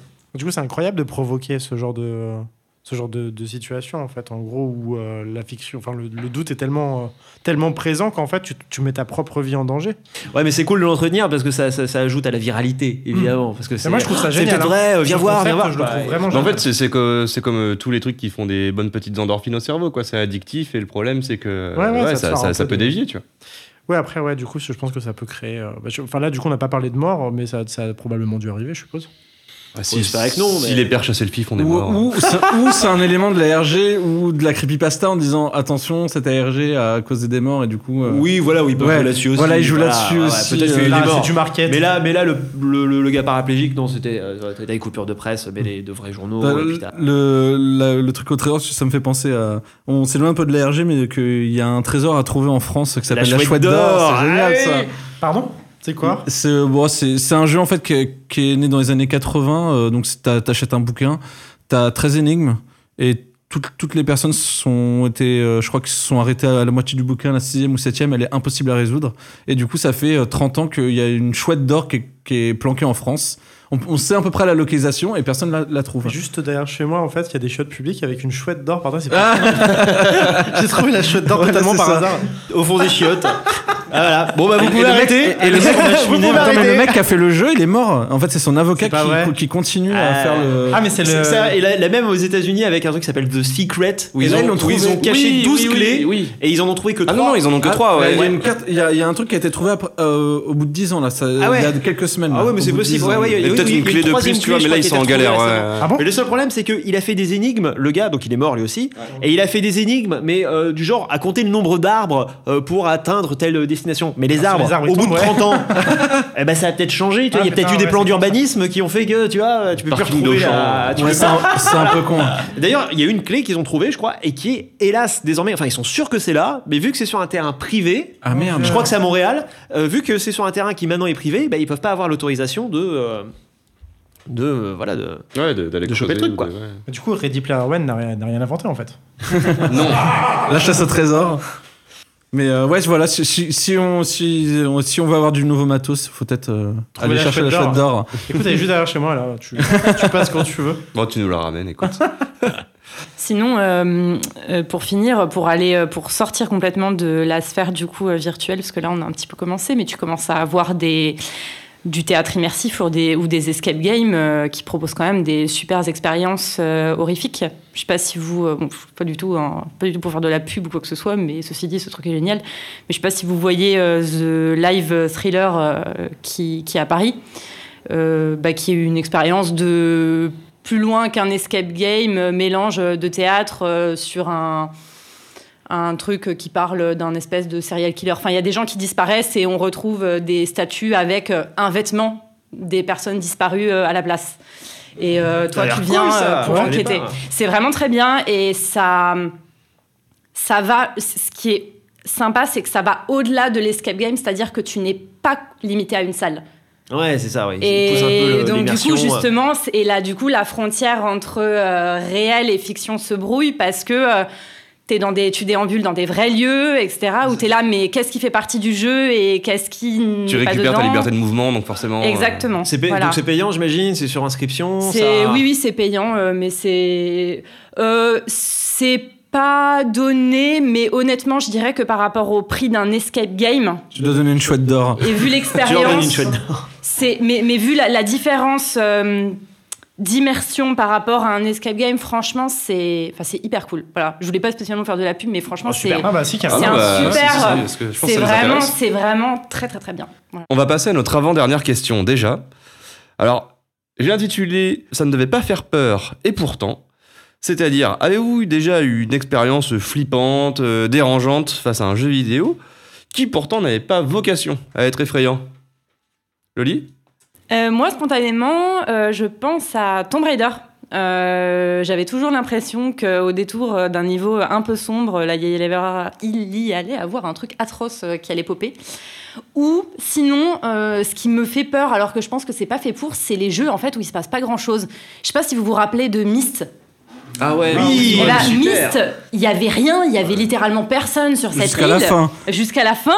Mais moi, j'avais toujours l'impression qu'il allait se passer quelque chose. De... Bah, il y a une ambiance quand même. Voilà. euh, Ah, c'était glauque un peu. Je, hein. je sais pas, Ouais, si ouais. c'est un peu Lovecraft, euh, My- Myst ou Ben pas non, trop pas tellement. Non, Non. c'est plutôt Jules Verne. Non, au euh, final, il n'y a rien Je d'effrayant sais, dans je sais pas, l'univers est très. et- Je, je sais pas comment je pourrais définir Il a une esthétique vachement particulière. Ouais, voilà, c'est Oui. ça. Ouais, il y a ouais. des champignons, non? Il y a pas des, il y a pas des, des sortes de. Ouais, t'as raison, c'était Jules Verne un peu. euh, euh, ouais, Jules Verne, ouais, je sais pas, Mm. c'est pas. Ouais. Mais, Mais pour, voilà, pour revenir à ce que tu disais sur Tomb Raider, j'étais terrorisé, je crois que c'est Tomb Raider 3 si je dis pas de conneries, quand on est dans la maison de Tomb Raider, dans le manoir, il y a le vieux qui nous suit, le majordome. Oui. Et on peut le mettre dans le frigo, c'est cool. Mais euh, quand on peut pas le mettre dans le frigo, vraiment, il vous suit partout. Et il fait un bruit, mais terrifiant. Oui. Que ça- C'est l'enfer. Non mais surtout, des fois, tu l'as pas vu parce qu'il est lent, mais il finit toujours par te retrouver. c'est- Et du coup, des fois, t'es en train de faire un truc, tu te retournes et là, il est là derrière toi, tu sais. C'est It Follows avant, tu vois. Ah, C'est- Comme, comme la mort ou les impôts, quoi. C'est exactement ça. Euh, ouais, moi, j'avais euh, en tête euh, un truc euh, marrant qui m'est arrivé sur euh, Metal Gear Solid 2. Donc, euh, ça fait pas forcément peur, hein, Metal Gear Solid 2, juste ça te fait un peu réfléchir. euh. et en fait, c'était une séquence à la fin où, euh, en fait, euh, je, je- t'apprends que t'es manipulé, bon, comme dans tous les Metal Gear Solid au final. Euh, et en fait, c'est le colonel euh, qui, qui te parle. Et en fait, je crois que t'as enclenché une technologie et en fait, le, le colonel bug. Il te dit des trucs vachement euh, incohérents. Il te dit, je sais pas, euh, il, te dit Snake, Snake ouais. Snake non mais il te, Snake il- il te dit des choses comme ça. Et je jouais sur, euh, à l'époque, je crois que c'était sur Xbox. Et en fait, euh, donc euh, j'ouvre mon codec parce que le truc euh, sonne et tout. Et là, il fait euh, euh, Raiden, éteins vite ta console, sinon elle, va brûler. Et du coup, je fais Ah que ça? Et du coup, j'ai décroché ma console. Et sauf qu'en fait, t'avais un passage de 20 minutes à refaire. Et mais je me suis levé d'un coup, mais vraiment le- la, la sueur froide. Je me, je me suis levé d'un coup et j'ai débranché la console comme ça. J'ai fait comme ça et tout, genre, tu sais, le, le truc de gamer, juste parce qu'il me dit Raylan, éteins ta console et tout. Je sais pas s'il y a des gens qui se sont fait piéger par ce truc-là. Kojima, il est fort pour ce genre Mais, de conneries. mais, mais, mais en fait, mais c'est toute l'ambiance qui est créée dessus parce que t'as un long couloir avec des ennemis et t'as le colonel qui, qui pète un câble et t'es dans un état un peu second en fait dans, dans ce Oui, passage-là. le passage avec Raiden. Ouais, c'est ça, le passage avec Raiden, elle a- vraiment à la toute fin où, Ouais, euh, où, euh, le colonel pète un câble et voilà, j'ai éteint, j'ai dû refaire tout et Oh. j'ai- et, et j'ai explosé de rire parce que je me suis dit, mais franchement, mais quel con, mais vraiment, c'était un de mes plus gros flips de, de jeux vidéo parce que je me suis dit, euh, genre, euh, ça se trouve, et après, je sais pas comment mon cerveau a dit, mais il s'est peut-être dit, putain, c'est peut-être un message de la console envoyé dans le jeu et tout. euh. Après, il s'était déjà amusé à être méta en plus Ouais. avec Ouais, ouais. Psychomantis. Ouais, c'est ça, Quand tu et- veux changer ta manette. Et de- du coup, j'ai comme un con, euh, Shrek, comme ça, ma Xbox. Ah, il l'a débranché à l'arrache, la Ah ouais, sauvage, quoi. tu l'as éteint, mais- tu l'as et- débranché. J'étais j'étais comme ça, quoi. Il vient, il vient. Là, on vient d'assister à quelque chose de grand là, euh, parce qu'il il vient de le vivre hein, là. Hein, tu étais dedans là. J'étais dedans, j'étais dedans. Ah, J'étais du pas bien. C'est marrant parce qu'il y a du coup c'est alors un autre studio mais qui s'est chargé aussi d'un Metal Gear Solid. C'était le ils avaient fait le Snake en fait qui était euh, tu sais la- la- le remake GameCube du premier du coup sur le studio je crois Oui. qu'il s'appelle Silicon Knight ou quelque chose comme ça. Ils Twin. fait, euh, Twin. euh, Twin Snake c'est Twin- c'est- c'est le nom du, du jeu là du, remake, du ouais, ouais. et c'est Silicon je sais plus comment s'appelle le studio mais Silicon bref Valley- ouais, ils ont fait un autre jeu qui s'appelle euh, Eternal Darkness sur GameCube aussi qui est sorti. Et en fait, typiquement, euh, donc c'est un survival un un peu raté, euh, mais qui avait des très bonnes idées. Euh, et notamment, effectivement, du coup, ça c'est très Kojima comme, euh, comme manière de, de- de gérer le truc. C'est qu'en fait, parfois, tu joues au jeu. Et en fait, à un moment, on te demande de sauvegarder et tu sauvegardes en fait. Et là, le jeu te lance un message en te disant votre sauvegarde est corrompue. Genre, en fait, il t'efface ta sauvegarde et t'as, t'as la barre d'efface, de, fin, de vraiment de. Où le jeu te dit on vient d'effacer ta sauvegarde en fait. T'as À l'Undertale. Ah, ils font ça dans Undertale aussi? Ah Ok, j'ai- donc j'ai pas joué, mais du Ou coup, peut-être en au fait, Doki euh, Doki, je crois. ça te stresse de ouf parce que tu te dis putain, qu'est-ce que j'ai fait? Qu'est-ce que je viens de faire comme connerie? Et alors, en fait, au bout de combien d'heures de jeu, si tu fais ça? Ah, je sais plus précisément. Je, je l'ai pas fait moi le jeu, mais j'en ai entendu parler de ces trucs. Et ils ont fait, ils faisaient des autres trucs aussi. Alors là, c'est pareil en fait. En gros, euh, pour te manipuler, euh, à l'époque, tu avais des télés cathodiques où quand tu baissais le son, en fait, tu avais une grosse barre, barre verte en dessous de ta télé, tu sais, qui baissait en fait quand tu baissais le son. Et du coup, dans le jeu, ils s'amusaient à le refaire, à baisser le son et à te mettre cette barre verte en fait pour te faire croire que ta télé était hantée. Oh là là. Et euh, je trouve que c'est un procédé génial dans le jeu vidéo. Ouais, c'est super malin en fait. Et, Donc il euh, boostait le son ou il. Ouais, il J'imagine. boostait le son où il le baissait et t'avais du coup euh, qui le, le, le Ah, c'est visuel, en c'est fait, bien, bien jouer ça, s'il Bah booste ouais. le son. et, euh, Parce que du coup, Ou il te, faisait stress- il te faisait stresser hors jeu. En fait, Mm. là, tu, tu stressais plus de- du jeu, mais de ce qui se passait autour de toi, en fait, euh, de, vraiment en tant que. Et ça, je trouve, ça me fait penser à ce que tu viens de dire, Ouais. là, où t'as as le colonel qui te dit de, de débrancher ta Xbox. c'est génial, ça. Ouais, je te jure, je- je- C'est trop Et bien. en plus, je te jure, vraiment, faut refaire 20 minutes après qui sont chiants, où Ouais, tu ouais. tu niques des ninjas et tout. J'étais à la fin et tout. Enfin, Merci quoi. Merci Koshima. On est sponsor par. Enfin, plus par Konami, du coup. Ah, ah, et fini. Attention. L'histoire d'amour euh, est terminée. ouais. Moi, ce qui me faisait assez flipper, mon, mon petit frère jouait à Adibou. Souvenez-vous d'Adibou. Oh là là, Et, et- Est-ce que tu as fait les gâteaux les gâteaux. et c'était vraiment ça. gâteaux Tu laissais tourner le jeu Et puis au bout d'un moment, euh, tu vois, mon frère allait prendre le goûter ou j'en sais rien. Et t'as vraiment Adibou qui te mettait à parler à travers l'écran et à te fixer avec des yeux, mais de rat mort, tu vois. vraiment, Il y avait un truc flippant. Il m'a terrorisé Adibou. Ah oui, mais ça. Et il y avait des chansons qui étaient sympas, genre Trois petits chats, trois petits Et chats. ouais, vraiment, tout était glauque. rentrés hein. dans ma maison. T'avais un chien ventouse chelou. T'avais ah. c'était- T'avais le, t'avais le C'était là, le ils avaient- mais même à t'avais le ils avaient une tête. Ah, c'était cringe. Hein. enfin, ouais. ouais. Ouais, un truc Des- qui me faisait des elfes flipper comme ça ratés, Quand j'étais hein. gosse, c'était Hugo Délire. Je sais pas si. Ah ouais, euh, Hugo ceux qui ont de mon Délire. âge, Bah, il a un peu la même tête, ouais. ouais. Et euh, ouais, où en fait, euh, t'appelais ma... comment s'appelait cette présentatrice Je sais plus, tu l'appelais. En fait, ça te coûtait une fortune pareil en, en facture téléphonique. Et en fait, tu contrôlais Hugo Ah oui. euh, par téléphone en fait dans une émission de télé. C'était un, c'était un, oh, je sais plus comment ça s'appelait. Où il était dans le wagonnet là? Ouais, t'es dans le wagonnet et en fait, toi, t'étais gosse. et tout, wagonnet. tu prenais le téléphone de tes parents, t'appelais et tu, Ouais. tu payais ça Et tu fortune. contrôlais le truc, tu le faisais changer de voix. dans euh, l'émission en fait, ouais. Et euh, je sais plus comment il Mais pareil, flippant parce qu'en fait, euh, quand, il, quand tu jouais pas le personnage, il te regardait avec des gros yeux fixes, pareil, avec une Ah tête là là, de c'est crétin. flippant. Et t'avais un, t'avais un blurb là qui, te, qui, qui niquait tes, tes plans. Ouais, qui venait bouffer et, tes plantes, et, tes et gâteaux. les gâteaux là et tout, c'était un truc, non. quoi. Mais si, je te jure, il venait. En plus, il mangeait. Bon, heureusement, il mangeait tes. Quand tu faisais un mauvais gâteau, il mangeait les mauvais gâteaux. Et sinon, c'était Adibou qui mangeait les bons gâteaux, donc ça va. T'avais vraiment envie de les manger ces gâteaux. Ouais, de ils très avaient très l'air- beau. C'était vraiment le. C'était envie de bouffer des gâteaux tout le temps avec Je ça. connais pas du tout. C'était un truc éducatif. En fait, Ouais. c'était fourni avec Windows 95, donc tous ceux qui ont eu Windows 95, je crois, euh, Ouais. ont, ont joué à ce jeu-là en fait. J'avais Préinstallé. Doom. J'avais Doom à l'époque. C'est éducatif. C'est éducatif. Bah, Adi- Adibou Ouais. est plus flippant. Ouais, bah oui, je pense, ouais. Moi, je sais pas. Ah oui, non, euh, je sais pas. Mais j'ai pas de peur, moi, de. Non. J'ai Euh, J'ai jamais peur. J'ai jamais peur. J'ai jamais. Si, si, si, j'ai peut-être peur de. Oui, bah, quand, quand ils ont annoncé Diablo, euh, Diablo sur mobile, par exemple, tu vois, mais ça, c'est. je crois que tu parlais de Majora's Mask. euh, Et, sur, euh, euh, sur- Oui, Major- alors Majora's Mask, mais je pense parce qu'il a été pensé quand même un peu comme étant effrayant, tu vois. Donc, euh, C'est vrai, un peu comme Mais alors, dans ce cas-là, si une peur euh, d'un jeu vidéo, mais qui me, euh, qui, qui était pas fait pour être terrifiant, c'est peut-être les euh, zombies dans euh, Ocarina of Time pour le coup. Qui, euh, qui crient là, euh, et puis qui te, qui te oui. stoppent. euh, et t'as tout un niveau, euh, donc le niveau de. Alors en plus, ça se passe dans Kokiri, qui pourtant est le village le plus euh, sympathique, bucolique de Zelda. Et curieusement, ils ont été te coller le temple, alors pas le plus chiant, parce qu'il y a le temple de l'eau, qui est connu légendaire pour être chiant, mais c'est le temple du cimetière de Kokiri, qui est donc dans la zone la plus jolie, quoi. Il te colle le, le, le niveau avec le plus de zombies à la con, là, qui, donc, qui en hurlant, un peu comme des banshees, te, Te te, te- paralyse, te ouais. paralyse, quoi. Et puis après, ils te, ils ils, ils- ils te font un câlin. Ils te- ils- voilà, ils t'enlacent euh, Et comme quel ça, câlin, et, euh, et, euh, et ils se frottent et tu perds des cœurs. c'est des Et tu, frotteurs. tu parles aussi de, C'est des frotteurs de la RATP de du Psychonautes aussi, je crois que tu parlais de Psychonautes. Ouais, Psychonautes aussi, ouais, t'as t'as un niveau euh, où tu, en fait tu, tu, tu rentres dans, les, dans la psyché des, euh, de, de ouais. tes. euh, de génial, tes- ce jeu, ouais, génial. Et donc, ouais, t'as t'as un moment euh, avec un- une histoire d'incendie, je me rappelle plus exactement, et euh, t'as euh, t'as des, des moments un peu dérangeants ouais, dans Psychonautes. ouais. Mais moi, je le trouve tout- toujours un peu dérangeant ce Oui, jeu, moi. Psychonautes, je trouve aussi dérangeant, ouais. Ouais. Le 2 est Ouais. sorti ou pas? Non, pas Non, encore. c'est une arlésienne aussi, ça. Ouais. Euh, c'est. Tim Schafer. Tim Schafer, ouais, Ouais. exact, ouais. Bah, C'est euh, pareil, on retourne sur, sur nos pattes là au niveau point and click, mais euh, ouais, ouais, c'est euh, Psychonautes, moi, pareil, il m'a mis dans le malaise. Et, pas, et alors, Jabou Jabou aussi dans Ocarina of Time, puisqu'on en parle vraiment, moi, ce jeu. J'avoue, ce- j'avoue. C'est le, Ah, le, le, le, le, le, le ventre du poisson, là Une Ah ouais. horreur, ce truc qui m'a qui m'a qui m'a rendu claustro à vie, quasiment. Et puis tous les textures, Ah genre ouais, c'est comme s'ils avaient fait euh, Ah. des photos d'un steak et, et- et- et qui- et qu'ils avaient euh, donc texturé tous les murs du donjon avec un steak. Atroce. Et t'as des glottes, tu dois te taper dans des glottes avec un, avec un boomerang ne pas être traumatisé pour par l'ouvrir. Ocarina of Time. Ok. Et tout en te trimballant une princesse bah, qui, qui, qui, qui- qui bouge pas, que tu te trimbales. vous, vous parliez de Destroy Gym 2, mais euh, t'es dans, dans un corps humain. C'est Ah ouais voilà.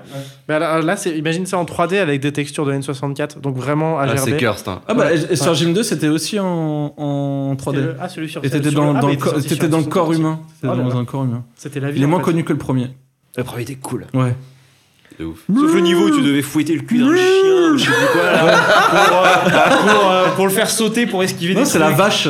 Ah non, c'est la vache, ouais, c'est possible. Ah, faut Je- le vache, c'est mieux. La du vache coup. d'ailleurs que tu fais décoller euh, au, au tout début du jeu. Eh oui.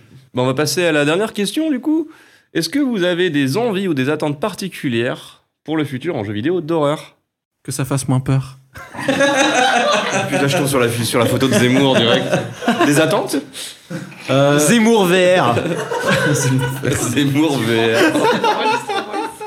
Il est maudit cet enregistrement, je te jure. On en parlera dans des années comme d'un Non, creepypasta. en vrai, moi je disais euh, euh, juste qu'il y a peut- peut-être moins de jumpscare, mais je pense qu'on s'en éloigne un petit peu petit à petit. Mais euh, le jumpscare, c'est un peu comme au cinéma. euh, dans le cinéma, c'est un peu trop facile et euh, plus une ambiance plus malsaine.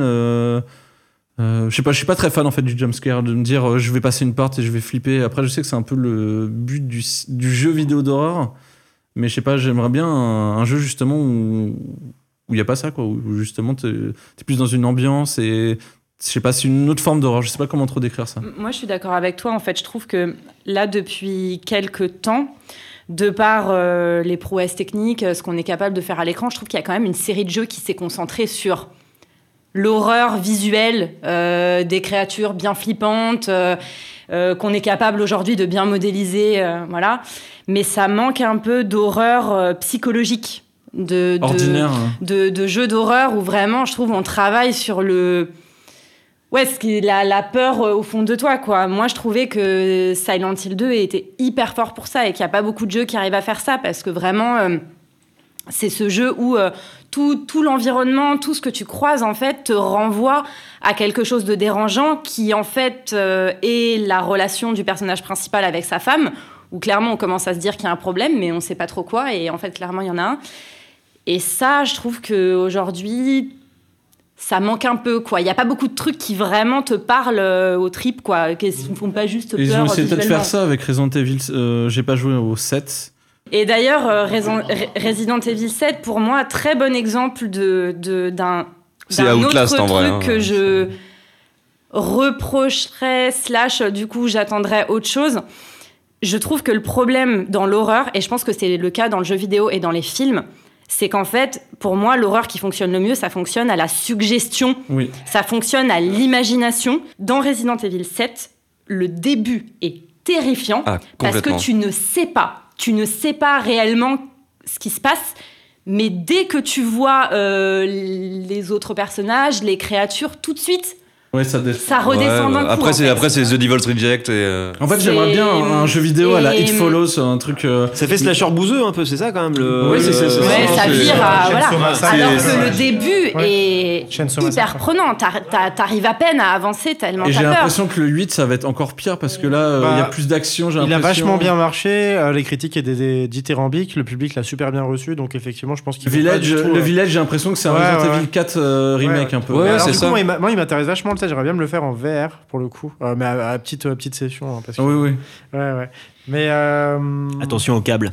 Oui, Ouais, voilà, s'éloigner. En, en tout cas, un truc où, ouais, où c'est vraiment l'ambiance, c'est pas forcément les Ouais, une monstres. euh, écriture. euh, un- Oui.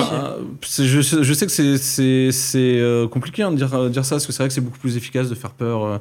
De faire peur et puis ça marche ça marche euh, c'est comme les c'est comme quand on voit au cinéma euh, les euh, films d'horreur euh, pour ados euh, jumpscare c'est c'est ça qui marche euh, quand t'as un film d'horreur euh, un peu plus élevé euh, Ah, mais ça euh, se je, réinvente par exemple, je pense à je l'ai- pas vu mais je sais qu'il est apparemment ouf Midsommar Ah bah je l'ai vu et il est ouf. Ouais. Et je pense que, tu vois, par exemple, Midsommar va pas être vu par des adolescents, donc euh, je pense qu'il a moins bien marché qu'un euh, qu'un Chucky ou je, je sais pas, mais Ouais, je, me, ouais, je, me, je, me- je me dis que Possible. je me dis que pour le public jeu vidéo, en tout cas, où les, les sociétés veulent taper euh, dans l'adolescent, euh, un jeu d'horreur un peu plus adulte et moins euh, terrifiant dans le sens du jumpscare serait peut-être plus compliqué à vendre. Et, et puis peut-être tout simplement, quand tu commences à toucher à l'horreur psychologique, tu touches à des thématiques qui peuvent devenir, je pense, compliquées. Entre guillemets, c'est plus grand public de montrer du gore visuel que de commencer à montrer des, petites, des trucs un petit peu glauques sur euh, mon surmoi, machin. C'est euh, c'est moins dangereux et moins politique Enfin, et moins. oui. Et voilà, si c'est voilà. clivant, si Chose. c'est clivant, ça vend pas.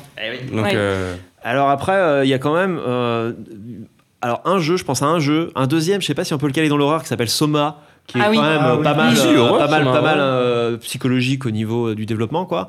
Et après, il y en a un qui, pour moi, euh, touche vraiment ça. Euh, c'est Observer, donc d'un studio polonais. Euh, qui est donc cyber, c'est de l'horreur cyberpunk, mais à l'échelle, en fait, on rentre dans un hôtel et euh, on est vraiment dans l'horreur psychologique, quoi. C'est- suffocant. c'est par, trois- par ceux qu'on fait Layers of Fear. Ouais, et il y a deux, trois euh, moments, euh, genre bruit de pas ou oh putain, faut que je décanille. Enfin bon, vous connaissez un peu les mécaniques. Il y a deux, trois jumpscares, mais par contre, tout le reste, c'est vraiment. Il y a des séquences pour sans trop vous spoiler, euh, on peut donc se brancher euh, au cerveau de, de- des gens, mais même des morts. Et euh, pour avoir, euh, ce problème, c'est que quand on se branche au cerveau des morts ou des euh, mourants, euh, bah, les images qu'on récupère, enfin que le détective Ça, récupère, brouillé, sont enfin, complètement brouillées et ça, ça devient complètement halluciné. Et on a des séquences complètement délirantes. Euh, ils, ils vont dans des, dans des trucs jamais vus dans le jeu vidéo. Celle de l'open space, euh, tu vois la séquence Oui, dont je euh, parle, incroyable, un open space, mais du coup qui joue bureau. sur ce, qui joue sur ce côté bureau tous identiques euh, pour te donner un peu le Infini, vertige, un peu. un Ouais. peu infini. Je, ouais, Tu vais pas, caches, je vais tu- pas trop tu fais- spoiler, mais Tu fais ouais, une partie de cache-cache avec une bestiole curieuse dans Mhm. un open space de Ouais. bureau, mais qui s'étend à l'infini. quoi. Enfin, Ouais. Et il y, a- il y a plein de scènes très étranges, il y a plein de glitches. Enfin, il, est, il est très ima- imaginatif au niveau des, des, des- des représentations visuelles, Observer. Donc, je, vraiment, je Après, c'est là, vraiment. c'est l'un- super doublage. C'est l'indé en fait. C'est euh, Bah, Ouais, c'est un petit studio. ouais. J'allais revenir à ça, c'est qu'en fait, si vous voulez de l'horreur psychologique bien écrite et qui prend des risques, en fait, bah, il va falloir se tourner vers l'indé, quoi, parce que c'est pas un studio. euh, c'est pas un ouais, AAA euh, c'est qui va ouais, faire un c'est pas, un triple A. c'est pas un studio triple A qui va te sortir un truc. C'est Ça, ça s'est peut-être déjà produit, tu vois. Mais je pensais, par exemple, tu parlais tout à l'heure de, de, de sujets clivants et tout, euh, à Blinding of Isaac, euh, qui a un propos complètement malade. Un peu sur euh, l'horreur domestique. ouais. C'est vrai qu'on parle jamais d'horreur domestique. Ouais. On, on est soit sur l'horreur cosmique avec des tentatives euh, bof-bof, ou soit sur de l'horreur euh, slasher, machin, etc. Mais Mais c'est vrai, l'horreur domestique, le genre très violente, très dangereuse. Ouais, qui serait jamais, Domestique, que je- dire, jamais été développé par à un la maison, quoi. Domestique à la maison. Ouais, bah c'est l'horreur. euh, de c'est- famille. Bah, C'est l'horreur oui, voilà, du. Du, fou qui pète un, câble, par exemple, Mm. ou c'est ou c'est oui l'horreur de, du fait divers, quoi. Tu vois, c'est un peu parasite quoi. ouais, ou, que ce soit dans le Ouais. ciné ou dans le jeu vidéo, on a quand même un retour de la folk horror maintenant euh, qui sortait Mm. pas trop dans ces milieux-là avant parce que pareil, ça touche à ton chez toi, ton village, euh, la secte du coin et ça, ça commence à arriver quand même. Moi, je pense qu'on a des. des- des- bah, vraiment, avec la scène indé, d'autant plus, on a vraiment de, de beaux trucs qui peuvent arriver. hein. Mais c'est vrai qu'on peut pas trop se confier ouais, aux gros studios pour euh, faire un jeu d'horreur. Bah là, Non, il y a, non, il ils y a veulent vendre des jeux, Scorn, donc qui va sortir, mais j'ai l'impression que c'est plus visuel. action. Ouais, c'est très visuel. J'ai Scorn. l'impression que c'est plus action, que ça va pas être. euh, ça va être. euh, Scorn, c'est bien le truc avec ça, Giger. Ouais, Bah, c'est inspiré c'est de- Très inspiré, ouais, c'est pas- inspiré. c'est Librement inspiré. Librement inspiré. Agony qui est sorti il y a peut-être un an maintenant. Mais qui était pas- Apparemment, qui est pas visuellement C'est de visuel, mais après. Merde, mais sans nom. Ah ouais, c'est. Ouais. Qui est, qui est vraiment pas top, quoi. Donc tu peux faire des trucs fous, mais ouais, il faudrait un truc. euh, Mais ouais, faut, ouais, faut, faut de l'horreur qui tape au moins euh, sur euh, comment dire sur d'autres registres et puis qui, qui, qui, qui soit aussi un véhicule de quelque chose quoi un véhicule d'à Ouais, propos émotion, parce que c'est vrai que si, si c'est juste en effet bon ouais, l'hémoglobine au bout d'un moment bon ça touche la si, gauche sans si- faire si la droite possible quoi. de la narration par l'environnement, comme disait Loli tout à l'heure, c'est quand même un plus quoi. Dark Souls il y a des moments qui sont hyper angoissants ouais, ouais. hein, aussi De- hein, c'est vraiment l'horreur induite par le gameplay mais c'est pas vraiment un jeu d'horreur quoi Oui, euh, je pensais à un autre jeu. Euh, je sais pas si c'est, je sais pas si c'est comparable, mais euh, je sais pas si vous voyez ce petit jeu qui s'appelle Among the Sleep, Among the Sleep, où euh, tu joues un, tu joues un bébé en fait. Oui, T'as- oui, oui, un oui, bébé qui est en fait en vue subjective. Ouais. Et du coup, je trouve que c'est assez bien fait parce qu'en fait, c'est, ça fait peur, mais parce que c'est les peurs de l'enfant qui est tout seul la nuit et qui sort et qui va Oui, chercher ça, ses D'ailleurs, le truc, c'est qu'il n'y a euh, rien en fait de surnaturel du non, tout. non, il n'y a rien ouais. en fait, mais, mais c'est juste le regard du petit enfant qui voit les choses d'une manière euh, disproportionnée, quoi, parce que parce qu'il n'a pas le même rapport au monde que toi. Donc euh, ça, c'est sympa, tu vois, comme approche, je trouve. euh. Mais après, euh, tous les triple A sont pas nuls. hein. Moi, franchement, euh, j'ai passé un bon moment. Enfin, The Within, euh, je veux dire. euh, Bon, le, le scénario, je trouve que ça casse pas trois pattes à un canard, mais euh, l'expérience, ouais. cool, quoi. Ça, ça m'intéresse moins, tu vois. Ouais, C'est très action, c'est très bourrin, c'est très dur, il est super Mais en fait, j'aime pas trop, ouais, les le trucs comme ça. Non, je sais pas si. Je sais pas, oui. euh, Le deux c'est est assez sorti, action, ouais. Oui, il est sorti. Bah, il a fait un flop, je Oui. crois. Ouais, pas très bien marché. hein.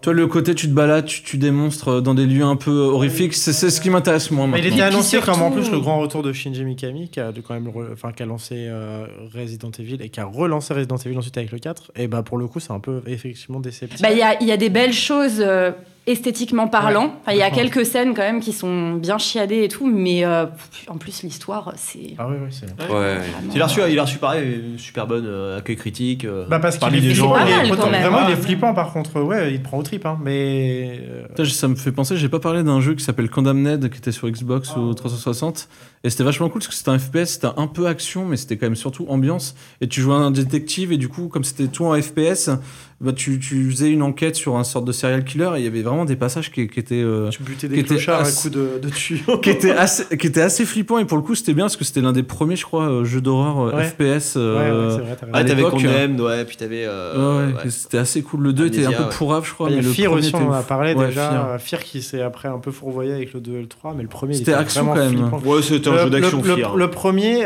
il était, c'était un jeu d'action avec t'avais un truc à la Matrix non tu, Ouais, tirais tu des pouvais balles mettre du bullet time, tu pouvais faire du bullet time. Mais euh, là, tu t'aimes pas les jumpscares, pas, typiquement, t'aimeras pas Fear parce qu'en fait, c'est quasiment que ça.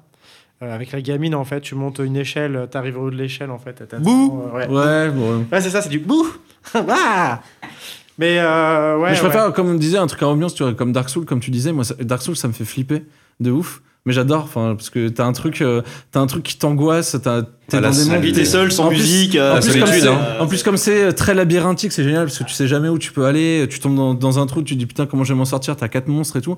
Et pour le coup, j'aime bien Dark Souls dans ce sens-là parce que t'as une ambiance de ouf où tu comprends pas trop les codes de l'univers si tu t'intéresses pas beaucoup. Mais tu traverses ça et ouais, tu flippes. Oui, mais tu euh, tombes sur des personnages isolés qui te racontent des histoires totalement folles, Ouais, déconnectées hyper mélancolique, c'est hyper ouais. mélancolique en plus, je trouve Ouais. Dark Souls. Ouais, euh, c'est vrai qu'il y a un Bah, il c'est post-apo très- un peu. Ouais. Oui, Il carrément. y a un côté post-apo. Mais Bloodborne, par exemple, est plus grand guignolesque, je trouve. euh, tu sais, il y a une bonne ambiance, une excellente ambiance, très Lovecraftienne, mais euh, il est plus grand guignolesque, je trouve. Complètement, Ouais. Ouais. Fear the old blood. Eh bien, merci d'avoir voyagé avec nous dans l'horreur digitale. Nous allons maintenant pouvoir regagner nos grinçantes et brumeuses cahutes. Mana et Plasma vous revient très vite pour une capsule et dans un mois pour une émission long format. Et comme le dit un proverbe que j'ai trouvé au pif sur internet, s'il ne reste aucun frisson, l'horreur reviendra. Allez, à bientôt. Kojima, Kojima Mais taisez-vous On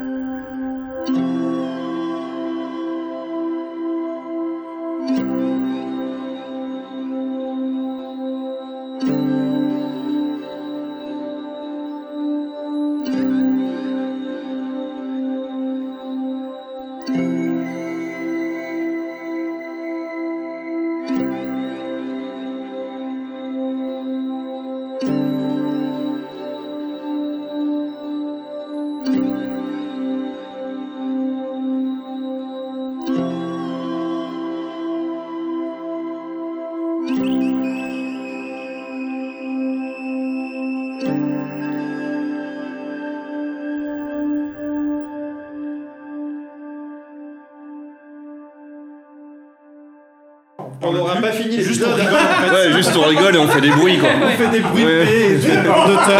On s'en- Et ça dure 3 heures en fait. Et puis on s'appelle les. euh, comment ça s'appelle le. Sur Artel, là, les grosses têtes Voilà, c'est ça Mana et grosses têtes Philippe Bienvenue Bouvard, dans le euh, nouvel épisode de Mana et Plasma. Prout, Chunk Tingle, merci. Madame machin, as-tu le.